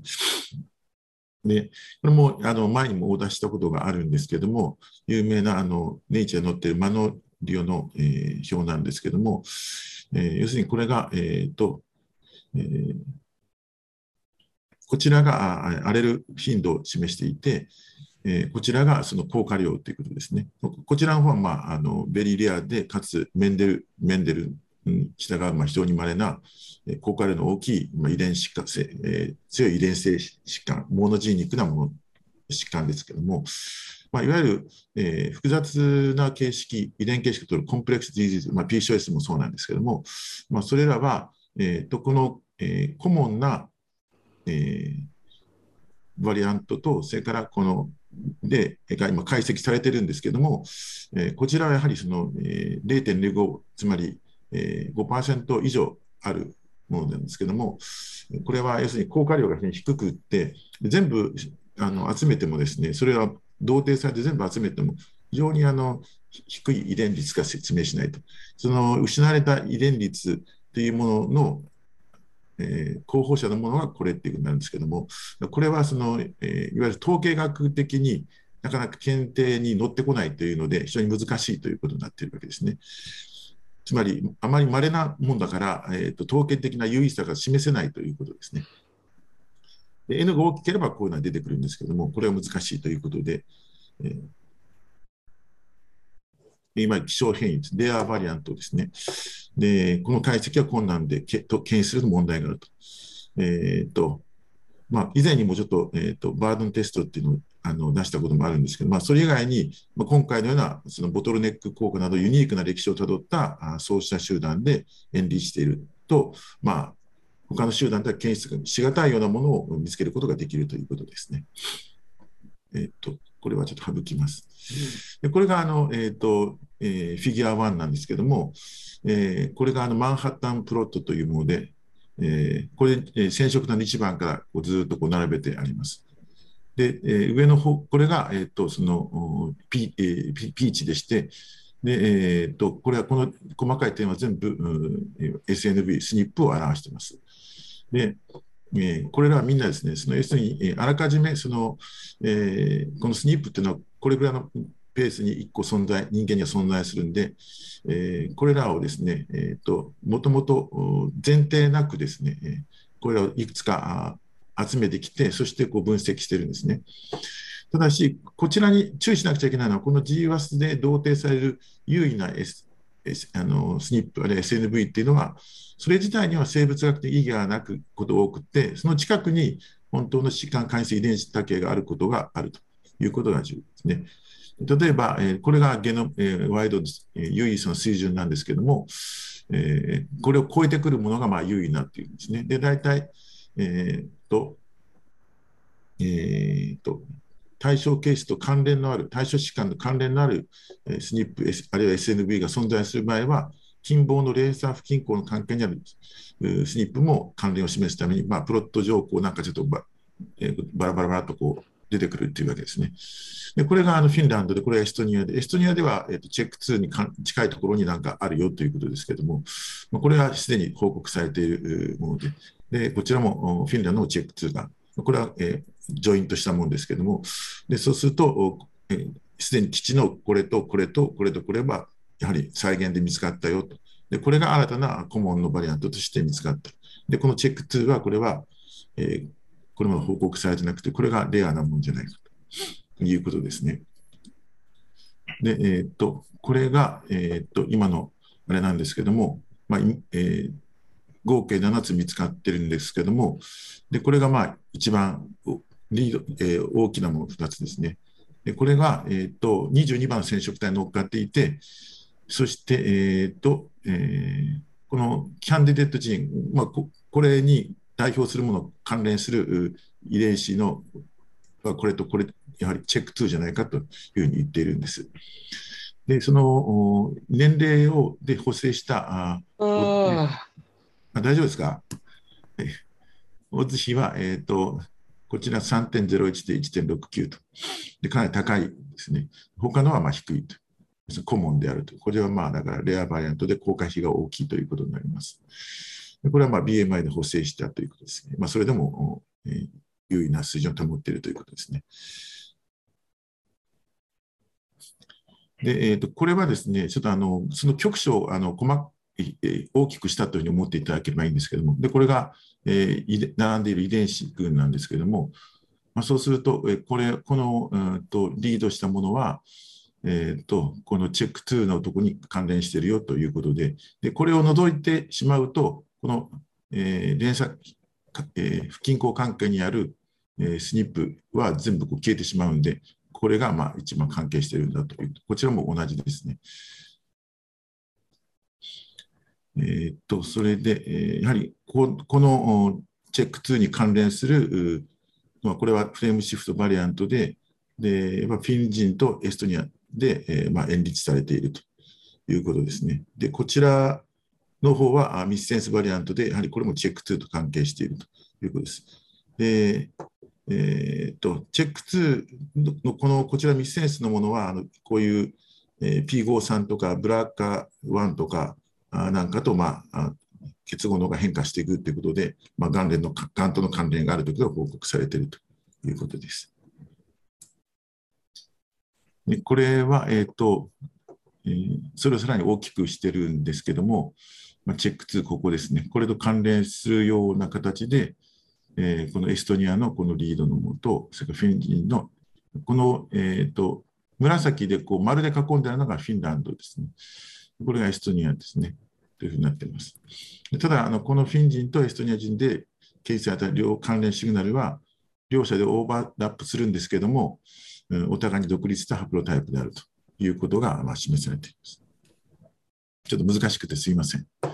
で、えー、3つのデータセット、つまりフィン人とうんとエストニアとメタでドロード見ても、まあ、それらの、えー、変異体の効果の方向性が全部一致しているよということを言っているわけですね。つまり意味があるということをま強調しているわけです。でえー、これはディスカッションなんですけども、まあ、染色体22番の、まあ、調和のところに2個の独立した新規の関連、どちらも、えーとチェック2遺伝子に関連していて、でえー、フレームシフトの変異とミスセンスの変異であると。また、著者らは新たなえー、MOI10 のイントロにも両関連を見つけたということですね。えー、このチェック2っていうのは、あのえーと、いわゆる DNA の、えーと、二重差のブレイクに反応する、いわゆる DNA ダメージのシグナルのベディーターでして、細胞の中のコントロール、クオリティコントロールに関与していて、これが壊れるとゲノム不安定性と発芽に結びついていくということで、特にこのフレームシフトの C の1100デル C っていうのは、これはですね、ま中等度の乳がんのと関連が特に肥満者において判明しています。また面白いことにですね、こういったあの発がんとまた別にですね、このチェック2っていうのは哺乳類の胎児期の卵子がまあなくなっていくという、そういうことに関わ関わってるんですね。ここが非常に不思議なところで、えー、つまり発がんのこと関係してるんですけど、一方ではこちらに関係してるんですね。例えば、チェック2をノックアウトしたマウスでは、卵巣輸動が増加して AMH が高い。で、これのロスオファンクションアレルでは人の平均年齢が伸びるということ。でチェック2は平均年齢を規定する遺伝子としてもやはりあの有名なんですね。まあ、そんなところが、まあ、あの述べられてました。えっと、とりあえず以上になります。はい、先生、ありがとうございました。では、よろしいようでしたら、はい、先生、引き続きもう次編お願いしてよろしいでしょうか？はいちょっと難しい解説になってしまってすいません。えー、次あの、もっと難しいかもしれないです。であのこちらはですね、あの今度、子宮内膜症と喘息の遺伝的なあその構築が、えー、オーバーラップするところがあるよということですね。そういう論文です。であのこういう複雑性な疾患で、その、えー、いわゆる遺伝的な構築をあの共有、共有、共有しているところがあるかどうかっていう研究は結構よくされていて、まあ、婦人科では、まあ、あんまりないんですけども、例えば精神科領域とか、ああるいは意外なところに、例えば、その歯周病と心臓の疾患とか、まあ、いろんなことが関係していて、まあ、遺伝的に、えー、将来的にこう、なりやすい、共存疾患というか、そういったことを予測するということで、かつそれがま創薬に結びついたり、意外な生物学的なパスウェイが分かってくるということで、えー、まあ、え先ほどの、えーと、PCOS と子宮内膜症は、えー、いわゆる妊娠高血圧症候群と合わせて、いわゆる産婦人科領域の三大謎の疾患というふうになっていますので、まあ、そういったことを解明する一助になればということの研究かと思います。えーまあ、いわゆる昔からです、ね、喘息と子宮内膜症はよく合併するよということが言われていて、観察研究でも報告されているんです。もう反対する報告もまたあります。であの非常に面白いことですね、1984年に症例報告で、子宮内膜症の患者さん2名に対して、まあ、ダナゾルを、えー、男性ホルモンですね、これを投与したら喘息が寛解したという報告があるんですね。で、まあ、これは後で関係してくる話になってくるんですけども、で子宮内膜症は、まあ、その謎の疾患ですけども、えー、いわゆる推定遺伝率がそれぞれ、えーまあ、双子研究で50%、それからスニップの評価が26%報告されていて、喘息は、えー、やはり遺伝的要因が高く、同様に60%まで、あるいは21%というふうに言われています。いくつかののいわゆる SNV、スニップは、や疾患管理性剤が共通に乱されているということです。でまあ、今回は、えーと、一連の、まあ、遺伝統計分析書を用いて、両疾患に関して、えー、包括的な評価を行った。え逆因果率とかライフスタイルとか、あ環境環境的行楽因子のバイアスを避けるために、まあえーと、遺伝学的に純粋に見るために GWAS のデータを用いたということです。共通の遺伝的あるいは因果関係があるかどうかということですね。あるいは潜在的な関係の根底にどのような生物学的メカニズムがあるのかということが述べられています。でえー、結果的に、えー、要約回答としては、両疾患の間に、まあ、非因果的ではあるけれども、疾患メカニズムに共通の遺伝的感受性と生物学経路が存在するということですね。それがあの最終的な回答です。で、えーまあ、包括的に評価するために、えー、GWAS の要約データの分析を、うん、と適用したということで、これ International Endogene Consortium と、それからあ、えーと、子宮内膜症の GWAS と United Kingdom の喘息ですね、え、これを分析してるんですね。さらに追加の再現実験に使うためにトランスナショナルアズマティック・ジェネティック・コンソーシアムの症例も追加しているということになっています。えーとえー、スニップ効果一分析とか、不均衡スコア回帰分析を用いて、えー、遺伝的重複、両疾患の遺伝的重複と相関を評価して、それから、えー、G バスメタアナリス、それから強極剤化、これはちょっとあの、えーと、スライドが、スライドじゃないや、あれがないんで、えー、フィギュアないんで、ちょっと省略したいと思います。遺伝子ベース、経路ベースの機能的に日解析をそれを適用して、えー、行ったということです。で、量子間の潜在的因果関係はメンデルランダム化法を用いて評価したということになっています。でえーと、シーカ法によって、まあ、量子間型ににあのスニップリスク効果に優に一致があったということですね。それから LDSC 分析で、えーと、量子間の間に性の遺伝的な相関が認められたということですね。で、えーと、GBAS のメタナリシスでは、えー、独立した14の遺伝子座を同定して、その実は新しいものが見つかったということですね。でこれらのうちまた3つ、そのうちの3つは他の再現の分析でも認められたということです。えーと、飛ばしまして、えー、MR、メンデルランム化では、えー、両者の間に、えーと、因果関係はないということ、因果関係あるということは示せなかったということですね。で、えーと、今度、それ今度はあのその全体の遺伝子ベース、ジーンベースとで関連結果を見てみると、えーと、17の遺伝共通遺伝子があ、まあ、同定されて、えー、追加分析によって、えー、両疾患の遺伝子遺伝子レベル、ジンレベルでの遺伝的重複に関するエビデンスもあった。つまり、スニップだけじゃなくて、えー、ジーンのレベルでもあったということです。で中に、まあ、甲状腺関連とか免疫、あるいはアンドロゲン整合性過程などなどのものが経路ベースにおいて、えー、両方の疾患に優に多く認められたということです。難しくてすいません。これはあの、要するに、えー、彼らの研究の方向性を、デザインを見てるんですけども、えー、この両者の GMAS のデータを使って、スニップレベルの解析を行って、えー、両者に一致しているものがあるかどうか、それから両子間の MR によるメンデルランダム化による因果関係を推論して、次にジーンレベルで見ていて、えー、それからこのパスウェイ解析をしているという、そういう流れで、非常にあの盛りだくさんな論文なんです。いわゆるまあ遺伝学的な相関、遺伝学的な関連を見ていくと、まあ、疾患に関連する遺伝情報の共有を表して、まあ、それが同じ生物の経路の働に働いている可能性があるんじゃないかということを、まあ、推論しているわけです。で、これはですね、えーとえー、まず、えーと、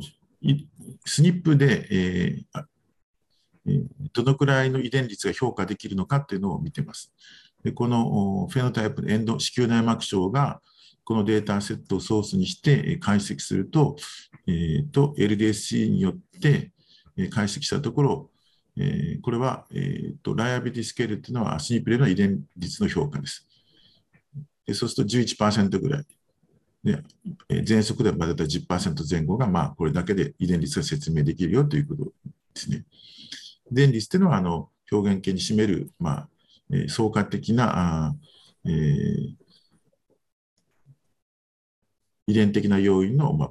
ともに分散を割り算したものが遺伝リストというふうになります。こちらは、えー、っと遺伝えー、いわゆる遺伝的相関ですね。でそうすると、これが R が0.155、それからこちらのデータセットで見ると、0.193ということで、まあ、これはえ性の相関が見られるよということですね。つまり、この両者には、え遺伝的因伝学的にま相関があると言えるということを言っているわけです。これはですね、えーとえーと、メタ解析で、えーと、26、14剤、これですね、えーと、これが14個あるんですけども、このこれで26個の SNV が同定されたということです。で、ここの星印がついているものが新たに見つかったあスニップである、ある SNV であるということを言っています。で、えっ、ー、と、まあ、細かいところはいいですね。次いきますね。これはあのメンデルランダム化の結果で、まあ、あの時間のこともあるので、まあ、あの端折っていきますけれども、要するに、いわゆる喘息と、それから子宮内膜症の間で、まあ、両疾患の優位な因果関係が認めなかったということですね。つまり、子宮内膜症に遺伝的になりやすい人が、あ喘息になっているのか、喘息になりやすいと遺伝的に、えー、予測されている人が、あ子宮内膜になりやすいのかということを、まあ、いろいろ、えー解析方法で解析してるんですけども、まあ、全て優位ではなかったということで、ということを言っています。これは、えーと、今度は、えーとえー、ジン、えーと、ジーンベースですね。ジーンベースで見た場合のゲノムアイドに優位な遺伝子っていうのを見ています。えーと、内膜症と喘息に共通するゲノムアイドの優位な遺伝子として17個を同定していて、ここまでですね。そしてそのうちの4個は、えーと、新規であると言ってるんですね。この ML10 とかこれですね、これらは、えーと、両方の疾患に、えー、ゲノムワイドに、まあ、合併する、共通する遺伝子ではないかということを言っています。これがちょっと私はちょっとどうしても分からなかったんですけども、これは、えーと、そのそのジーンレベルで遺伝子的にオーバーラップしているかどうかということを見る解析らしいんですけども、ちょっとどうしても分からなかったんで、えっ、ー、と、飛ばしてもいいんですが、ま、要するに、えーと、二項検定というのを用いて、で両疾患の間に遺伝子ベースでオーバーラップがあるかどうかということを、一番最初にスニップであれ SLV で示したんですけども、それが遺伝子レベルでもそうかということを見ていて、まあ、いわゆる、えーと、両歯科にオーバーラップする独立遺伝子の有効数っていうのが、えーと、0.159で、まあ、これがいわゆる期待値というか、エクスペクト、期待値の0.121よりも高いので、優位に高いので、要するに遺伝子レベルでも一致してるんだということを言ってるんですね。これはあの、えーともう最後の方に近いんですが、パスウェイの解析で、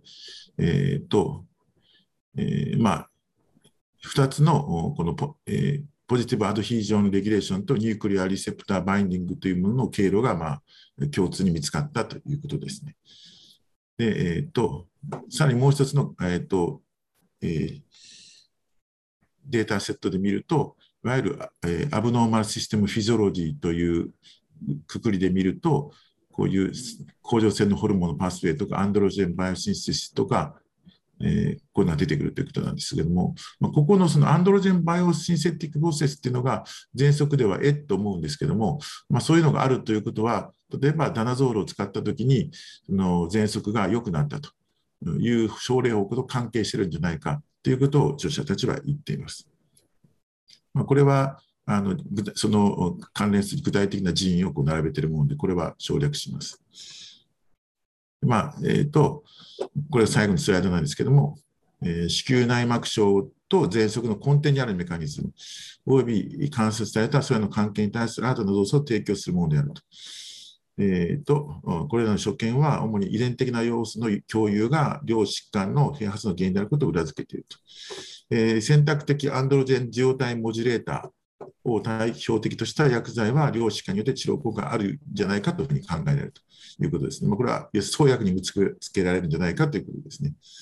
本研究で同定された、えー、スニップ、えー、あの SNV や遺伝子座、遺伝子及びセール座経路は量子化におけるさらなる研究の潜在的標的として提供できるんじゃないかという。以上です。難しくてすいません。先生、ありがとうございました。それでは、えー、続きまして、井出先生、よろしいでしょうか？すいません。じゃあ、早速、うん、始めたいと思いますね。はい。それでは、よろしくお願いいたします。私が、あの、今回読ませてもらったのはですね、えー、簡単なオイルの話なんですけれども、えっ、ー、と、まあ、えー、なかなかあのオイルについて基本的なことをえー、習わないのと、やっと当院にもタイムラプスが入ってきてですね、そのオイルについてですね、ちょっと勉強したいなと思いましてですね、あの、まあ、読ませていただきました。えー、っとですね、えー、まずですね、あのとまあ、ミネラルオイルの歴史なんですけれども、1963年にですね、初めて災害ですね、培養液の温度変化と pH と浸透圧をえー、安定化させるものとして導入されたそうです。で現在、いくつものメーカーがさまざまなタイプのオイルを揃えていますけれども、えー、それらの違いは学術的な命名法が標準されていないのは言うまでもなく、えー、またメーカーから提供される情報が少ないがゆえにですね、えー、適切に明記されたものがほとんど存在していないというのが現状だそうです。で、培養液についてはですね、あのこの著者らはですね、よく皆さんはあの気にするんだけども、えー、オイルについてはですね、あまりこの興味を持っていないんだけども、えー、いやいや、そんなことはね、非常に重要なあのあの培養環境を作るファクターだということを強調してました。で、えー、まあ、私たちがですね、えー、ヘビーオイルというふうなね、えー、ものをですね、まあ、言ったときにですね、比重が重いのかなと私は思ってたんですけども、これはですね、えー、高い粘性を持ったもの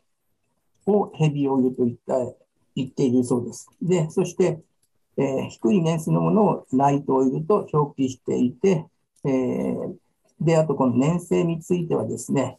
えーと、はっきりとした境界値が存在していないそうです。ですから、メーカーによってですね、その、えー、その値がバラバラでですね、えー、そのまたスタンダードなその標準値がないというのが現状なんだそうです。で、あと、オイルはですね、様々な異なる成分のものからなっていて、培養液の中に溶け込む汚染物質や毒素の発生源となっていて、えー、いるということだそうです。で、実際に、えー、まあ、えいくつかの報告においてですね、えー、まあ、オイル由来の亜鉛とかトリトン X100、またはさまざまな過酸化物質が最も一般的な毒素として有名で、実際あの2007年の日本の大月さんが、えー、培養液に、取り返しのつかないダメージを引き起こして、えー、培養液のリコールとなったのは皆さんの記あの記憶にはあの、まあ、残っていることと思います。で、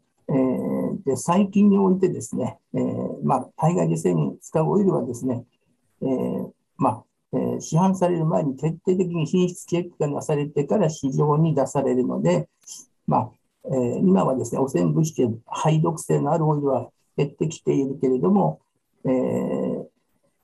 でもそうそういうふうになっているそうです。あと、あるメーカーにおいてはですね、オイルを洗うことによって、洗浄することによって、毒性を減らしていることは減らしていると、まあ、言ってるんですけれども、えー、そしてまたですね、水をオイルに浸透させることによって、培養液の水の蒸散を防ぐ効果に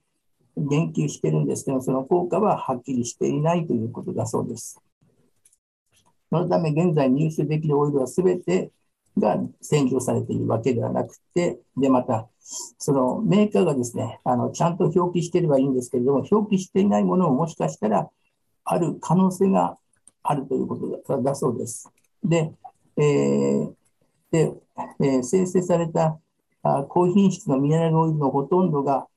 あ飽和脂肪酸と少量の飽和された成分で構成されていて、えー、製造過程による生成や水素添加による飽和化が不十分な場合はですね、えー、その不飽和脂肪酸や芳香属、芳香物質がですね、残ることになって、特に、ま、光や光にさらされることによって、え、これが酸化されてオイルの品質を劣化させ、毒性を上昇させる原因となることとなっているということだそうです。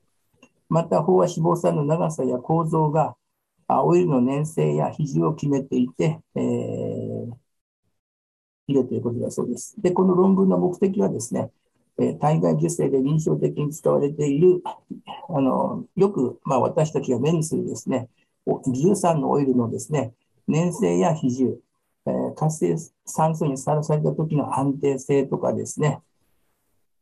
培養液の温度、pH、浸透圧などの変動を抑える、え力とかですね、え潜在的な毒性や実際に体外受精で用いた場合の肺のクオリティをそれぞれのオイルを使って調べてみたということだそうです。で、まあ、えー、市販された13のオイル、ここに書いてありますけども、で、えー、っと、これらのオイルはですね、えー、まあ、えー、っと、そのオイルがですね、ミネラル由来か合成か、洗浄されているかどうかはですね、まあ、あのまあ、えー、まだ、あの、企業秘密でですね、本当のところは分かんないらしいんですけれども、一応オイルの使用説明書に従ったあ内容で、まあ、分類したと。で、えー、で、あと、あの、結果に差異が出ないようにするのと同時にですね、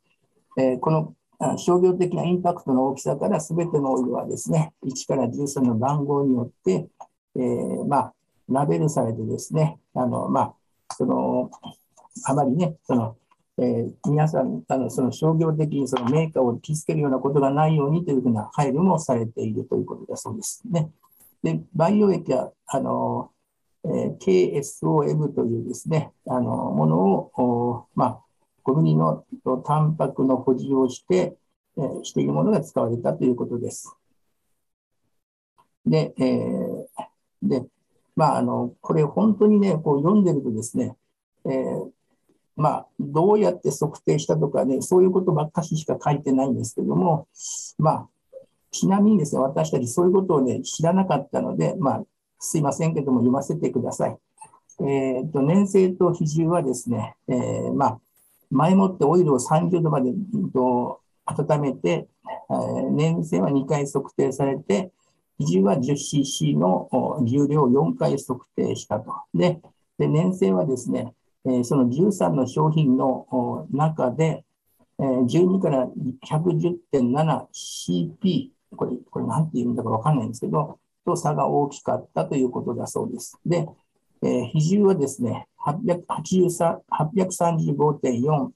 えー、から 868mg の、まあ、比重差があってですね、えー、で粘性と比重、また、ウォッシュの、ウォッシュされたかどうかでの関連性は全くなかったということです。で、それの表がですね、えー、っと、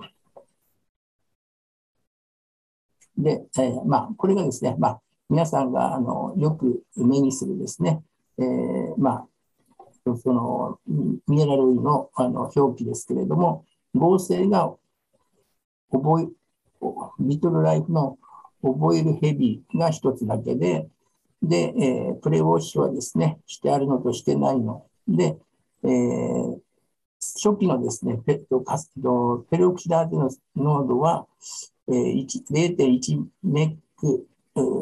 以下だそうです。どれもそれはあの合格しているということだそうですね。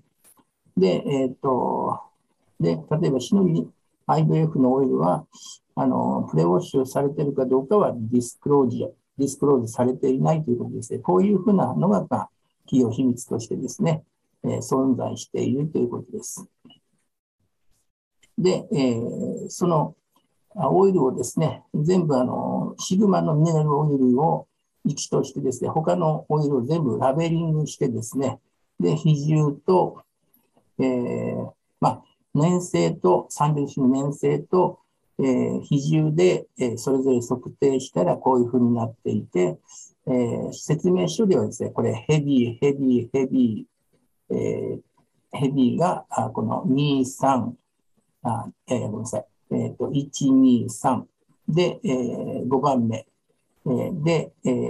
まあ、あとはライトのオイルだということだそうです。で、え、次にですね、えーこれはですね、まあ、えー、オイルのですね、まあ、えー、っと、えー、っと、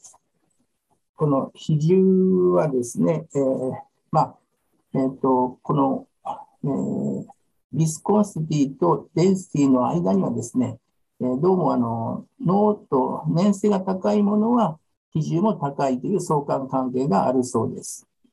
そして、えっ、ー、と、まあ、えー、これはですね、えっ、ー、と、まあ、POV というあの過酸化物、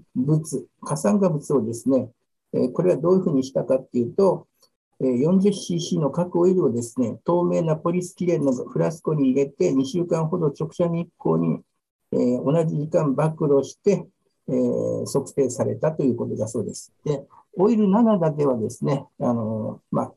えーと、同じようにさらすことができなかったので、この中では除外されていて、えー、で最初はですね0.1だったんですけれども、まあ、それがですね、その、えーと、その、なんですかね、ビスコンスティとデンシティで、それぞれね、こういうふうなあの POV の、えー、値がですね、この過酸化物の値がですね、このように変化変化していてですね、で、えー、でその過酸化物は、えー、ウォッシュとあのノンウォッシュ、またはディスアンディスクローズの、まあ、まあ、わからないものに、おいてもですね、えー、まあ、あの特に、えー、POV の発生のあまあ、食者日光においてですね、POV があの発生しやすいかどうかとかって、そういう相関関係は全くなかったということだそうです。で、えー、次がですね、えー、ペーハーの平行化なんですけれども、えー、これはですね、えー、まあ、普通、あの、培養液というのはですね、あの、まあ、ペーハー7.2から7.4があリコメンドされているということなので、えー、で、この実験ではですね、7.4になるまでのですね、えー、まあ、えー、低波の平行化を測ってます。ね。どういうふうにやってるかっていうと、えー、4血の実種にですね、700マイクロの培養液を入れて、すぐに、えー、500マイクロのオイルを重曹させて、えー、で、えー、37.3度 C、6%CO2、7%O2 に設定された大きな培養機の中で、えー、15, 分15分おきに24時間、まあ、測定したと。で、えー、それで、えー、ほとんどのね、えー、培養液がですね、ペーハー、えーまあ、7.5になる時間はまちまちまちでですね、早いのは2.5時間、遅いのは6時間と、ペーハーが7.4になるにはですね、その培養液によって、えー、そのペーハーの平行化はですね、えー、こんなに違いがありますよということですね。で、あと、平行化に要するあの時間と年性比重との関係は、弱い相関を示したということなんですけれども、これですね、えっ、ー、と、まあ、うん、あ、こっちか、C ですね。えー、C の方で、その、えー、このビスコスティとデンシティがですね、えー、これがパラレルに、あの、こう、まあ、あの、なんですかね、えー、まあ、こう表示されていて、その、えあの相関が、弱い相関があったということだそうです。はい。で、次がですね、えー、オイルの密度、粘度、密度に関するインキュベーターの外の、あまあ、この実際ですね、あのこれどうやったかっていうとですね、えー、これはですね、え、ー、と、35ミリの、ね、ペトリディッシュの中央にですね、20マイクロの培養液を入れて、それに 4cc の、ね、オイルを重曹させて、えー、37度 C の電子トップ培養器に一晩入れて、すべてのオイルの温度をプラトンにした後にですね、えー、37.5度 C の緩やかなあの気流のクリーンベンチにすぐに移してですね、針金のような熱伝熱伝追温度センサー、まあ、針金のような温度センサーありますね。えー、あれを入れてですね、10秒ごとに15分まで培養液の温度低下を測定したと。で、えー、で、でえー、その後にですね、えー、まあ、このとディッシュはですね、培養液の中に戻されて、再びその培養液の中のですね、温度回復をですね、10秒ごとに15分まで、まあ、かあの温度回復の測定がなされたということです。で、これを少なくとも3回やって、得られたデータがこれで、えー、と最初の、えー、5分はですね、えーとまあえー、インキュベーター外にですね、その、まあ、え、ー、と、そのペトリディッシュをですね、えー、置いた場合ですね、どのようなね、あの、ペーハーの変化があるかという、これはあの、データなんですけれども、えっ、と、これですね、と5分間と、えーえー、5分間ではそんな差はなかったんですけど、15分、えー、30分と経つうちにですね、その、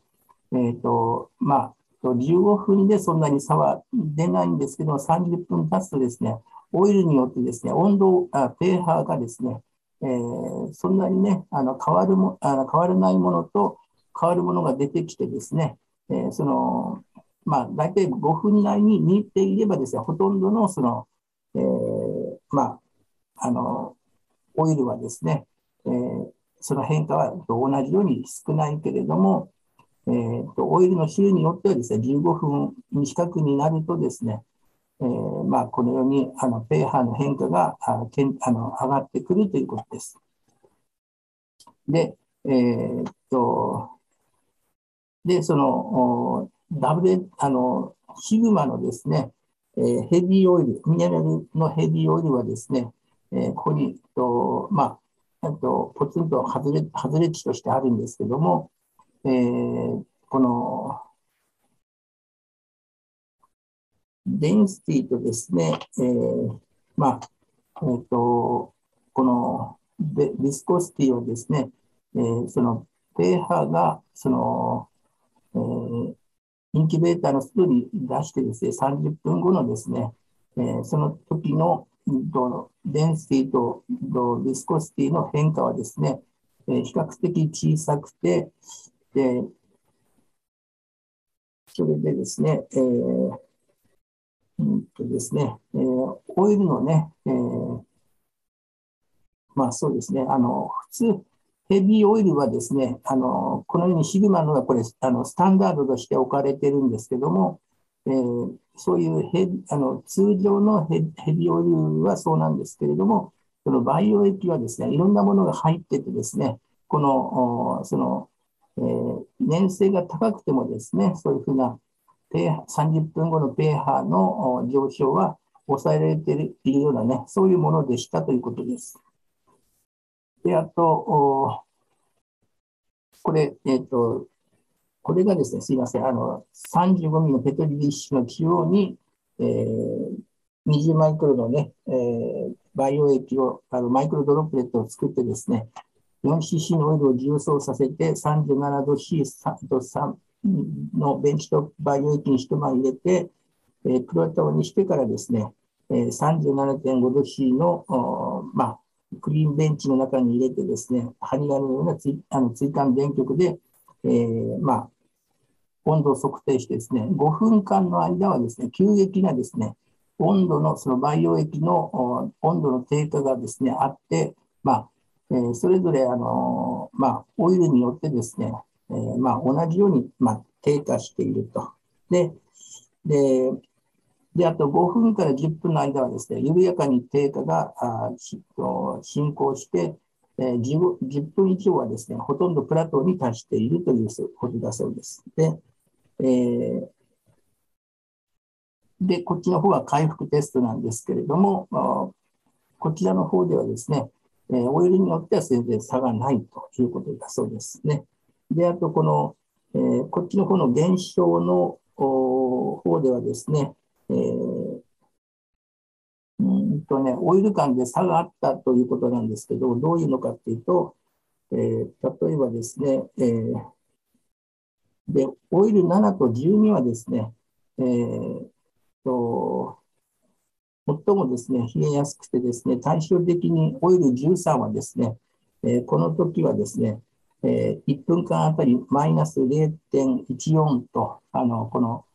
低下がですね、なだらかでですね、え、ー、と、まあ、2倍の差がね、あの、一番上、あの、低下率が少ないのと、えー、一番低下率が早いのとではですね、2倍の差がオイルによって差があったので、まあ、オイルによってですね、その外に出すときはですね、その、そういうのを知らなくちゃい、あの、まあ、あの、いけないということですね。あと時間は、まあ、5分以内に、まあ、まあ、もちろんその、皆さん手早くね、やってると思うんですけども、そういうふうなことだそうです。で、えー、っと、で、今度はですね、あの、ドライインキュベーターでですね、えー、と、7日培養した時の培養液の浸透圧のあの変化なんですけれども、で、えっと、これはどういうふうにしたかというと、35ミリの、ね、ベトリディッシュに9個の、えー、20マイクロのマイクロドロップレットにですね、4cc のオイルを重曹させて、アステックのドライベンチトップインキュベーターで 7, 7日間、168時間培養して、その間に、えー、3つのマイクロドロップレットの浸透圧を毎日測定してですね、それを3回繰り返してこういう値を得たそうですね。で、それで、えー、初めの浸透圧はね、えー、250、どれもですね、どのオイルも256、えー、で差はなかったんですけど、数日培養していると、このようにですね、えー、オイル界に差が出てきて、ででこのナンバー2のオイルがですね、えー、最も乗車を防いで、えー、で、1, 1日ですね、えー、まあ、プラス2.792モルの上昇で、えー、反対にですね、ナンバー13のオイルはですね、えー、その2倍の、そのね、えー、まあ、浸透圧の上昇を見たということですね。これが13番目ですね。ですから、あのまあ、そのそれでですね、あのまあ、ウォッシングしてあるものとどうあの、それで pH が、ね、変わるかというと、えー、今回はその washing したあの、えー、バイあのオイルとですね、えー、してないものとの差は見られなかったということだそうです。で、 viscosity と density はですね、あの、ちょっと難しくて、ちょっとすいません。この表の見方がですね、不慣れですいませんけれども、えー、っと、C はですね、えー、うんま、えー、このようにですね、あの、まあ、デンシティの方がですね、デンシティとビスコシティとどっちがですね、影響があるかということなんですけれども、確か、ビスコシティの方がですね、あの、確か論文、これではね、なんか影響がないように、あの影響あるように見えるんですけど、論文ではですね、確かビスビスコシティの方があの影響が少なかったとかっていうような話でした。でも、これちょっと表がわからないのですいません。えー、次行きます。で、でえー、っとですね、えー、っと、はあとね、肺のその、えーまあ、肺盤法になった肺がですね、どのオイルでですね、どんな成績かっていうのが一番気になる話だと思うんですけれども、えー、シグマのヘビーオイルでもですね、80%を超えていてです、あの、拡張廃盤法、これはですね、どんなふうにしたかっていうと、えー、どのオイルもですね、126個のマウス肺を、えー、可能な限り新しいボトルのオイルとして、あおあのまあ、126個のマウスの卵をですね、えー、それぞれのオイルを用いて6日間培養して、えー、特徴廃盤法と発芽したあ廃盤法の数で評価したと。で、でえー、さらにはですね、蛍光染色で、あの次のページになりますけれども、内細胞界である多能性細胞の数と廃盤法あたりのアポトーシスの数を評価してみたのが、この、えーまあ、次のグラフなんですけど、まずここではですね、えーと、拡張廃盤法に、えー、まあえー、ほとんどの,、ね、あの80%以上がですね、えー、その、えー、アクセプタブルセッション、まあ、あの許容できる80%のね、それをほとんど満たしていたと。で、オイル13はですね、あの途中でですね、えー、明らかにですね、培養4から5日4から5日目の間にですね、強い変性が発生していたので、これはね、あの途中で、まあ、あのストップして、えー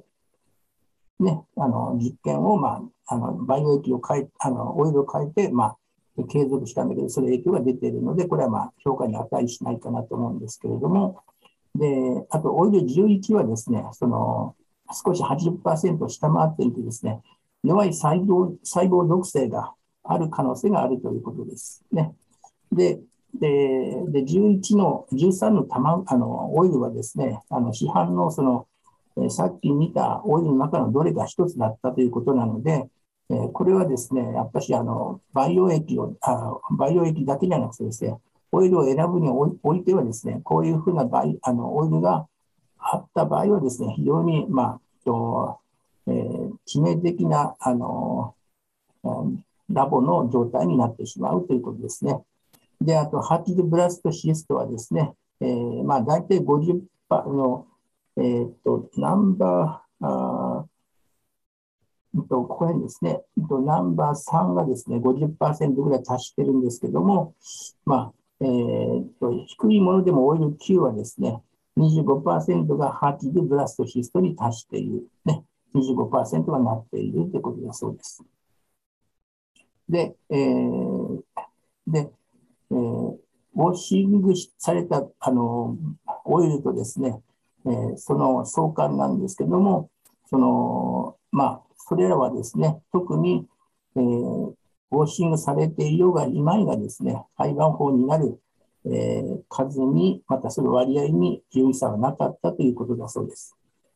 で、あと、おこれはですね、その内細胞界、まあ、インナーインナーセルマスをですね、えーと、特別なあの、えー、染色蛍光色素ですね、えー、OCT4 プラスっていうですね、特殊なあの、まあ、えー、蛍光色素でですね、えー、染色するとですね、あのインナーセルが多能多能性の内細胞界がですね、の細胞が浮き出てくるんですけども、それと、えっ、ー、と、まあ、えー、普通の、あの、まあ、ダーティーでですね、あの、細胞数をカウントしてですね、で、あともう一つはですね、えっ、ー、と、アポトーヒ素ですね、あの、タンデラーセルですね、あの、調べたということなんですけども、えー、で、この中でですね、一番良かったのはですね、えー、まあ、気になるところなんですけれども、この中ではですね、このナンバー5のですね、えー、まあ、えー、バイオ、あの、オイルがですね、えー、最も、えー、ブラストシストになっているということで、すごくこれが、あの、まあ、いいということですね。で、あと他のも、まあ、まあ、そんなに悪くはない。で、あと、えー、内細胞界の数もですね、やはりこういう5がですね、えー、最も抜き出ていて、これは何でしょうというふうなことことなんですけどもね。まあ、えっ、ー、と、いろんなね、今までの正常からして、まあ、類推するしかないかなと思うんですけれども、あとアポアポアポプティックセルはですね、アポトシスを起こした細胞群は、それぞれあのそんなに多くなくてですね、あと11、13のですね、非常にこの、えー、まあ、細胞数が減った、ね、またはそのダメージを受けたものもですね、えー、とアポトーシスを起こした細胞は少なかった、割合は少なかったということで、これは意外でしたということです。で、以上で終わりです。ありがとうございました。先生、先生あの、引き続きこのままお願いしてもよろしいでしょうか。で、あと一つですね、えっ、ー、と、これはあの簡単な話なんですけど、すぐ終わりますね。えっ、ー、と、と今今はですね、あの、まあ、えー、シングルステップの培養液が、あの、えー、まあ、開発、いろいろありましてですね、えー、この論文はですね、えー、グローバルと政治の培養液系、培養液をですね、えー、検定したということです。で、何をこう、あまあ、調べたかというと、えー、そのグローバルと SAGE の、ね、培養液系でですね、えー、胚の質、形態的、あのまあ、形態的変化、で、あと、栄養外胚細胞のあの生検数から、まあ、異数性の異数異性異性 aneuploidy ですね、その割合、そして、えー、配偶子を、えー、えー、っと、配偶子のですね、えー、まあ、これはいいや、それを、えー、異数性アニプロディとかそういうのを調べてですね、結論的にはその、まあ、全く違いがほとんどなかったということが、まあ、あの結論です。で、これはですね、えっ、と、2018年から2019年にかけて IVF を受けた200人の試験者から得られたあの卵をですね、えーまあ、えっ、ー、と、いあの半分はですね、最初の半分はですね、右から取れたものはグローバル、半分、その、えーと、反対側の左から得られたものは政治の培養危険に割り当てて、えー、タイムラプスでと培養してですね、それでその卵の正常をですね、えーまあ、調べて、でで廃盤法はですね、NGS, NGS を用いたですね、PGTA で調べられたということです。で、あと後半はですね、その、えー、今度はあの右側が政治の培養液で、左側がグローバルの培養液を用いたですね、母集団を作あの母集団を調べてですね、まあえーまあ、均等性を、同質性をあの左あの、まあ、測ったというあの、そういう実験です。で、えー、トータルですね、えーとえーまあ、127名の方がですね、あの参加されて、えー、で、えーとまあえー、原因不明不妊が34%、メールファクターが18%、えーまあ、DOR がですね14%の割合を示した母集団から、まあえー、調べたということですね。で、それで、えー、グローバルと政治のですね、えー、まあ、それぞれのその町や大サイトの数とかですね、あのサイランスとかですね、えー、ほとんどその差がなくてですね、で、えー、唯一差があるとしたらですね、ハニプロディの数がですね、えー、グローバルが62.3%、で、政治がですね、56.1%なんですけども、これは0.07でですね、えー、まあ、ありそうなんだけども、ないという結論でした。だから、まあ、これ見るとですね、アニプロディがグローバルに多いんだから、政治の方の、あの、まあ、領域の方がですね、えー、いいのかなという感じをしました。で、えー、そして、えー、まあ、グローバルと政治のですね、えモザイクの割合ですね、え、それも、えー、有意差はなかった。えー、そして、えー、最後のですね、えーとす、べ、ての範囲のそのタイムラプスのですね、時間経過もですね、えー、有意差はなくてですね、えー、特に異常はありませんでした。だからワンステップの政治と、えー、グローバルの培養液は、あまあ、有意差はないんだけども、まあ、あのもしですね、あのこういうアンニプロイドの数がですね、えー、まあ、少し有意差が出そうなので、まあ、私はこの論文を見たときですね、政治の方を選んだ方がいいかもしれませんと思いました。以上です。先生、ありがとうございました。ちょっと、えー、ただいま解説いただきました論文で本日の講座最後の論文となっておりました。では、こちらで本日の講座終了させていただきます。どうもありがとうございました。ありがとうございました。ありがとうございました。ありがとうございました。ありがとうございました。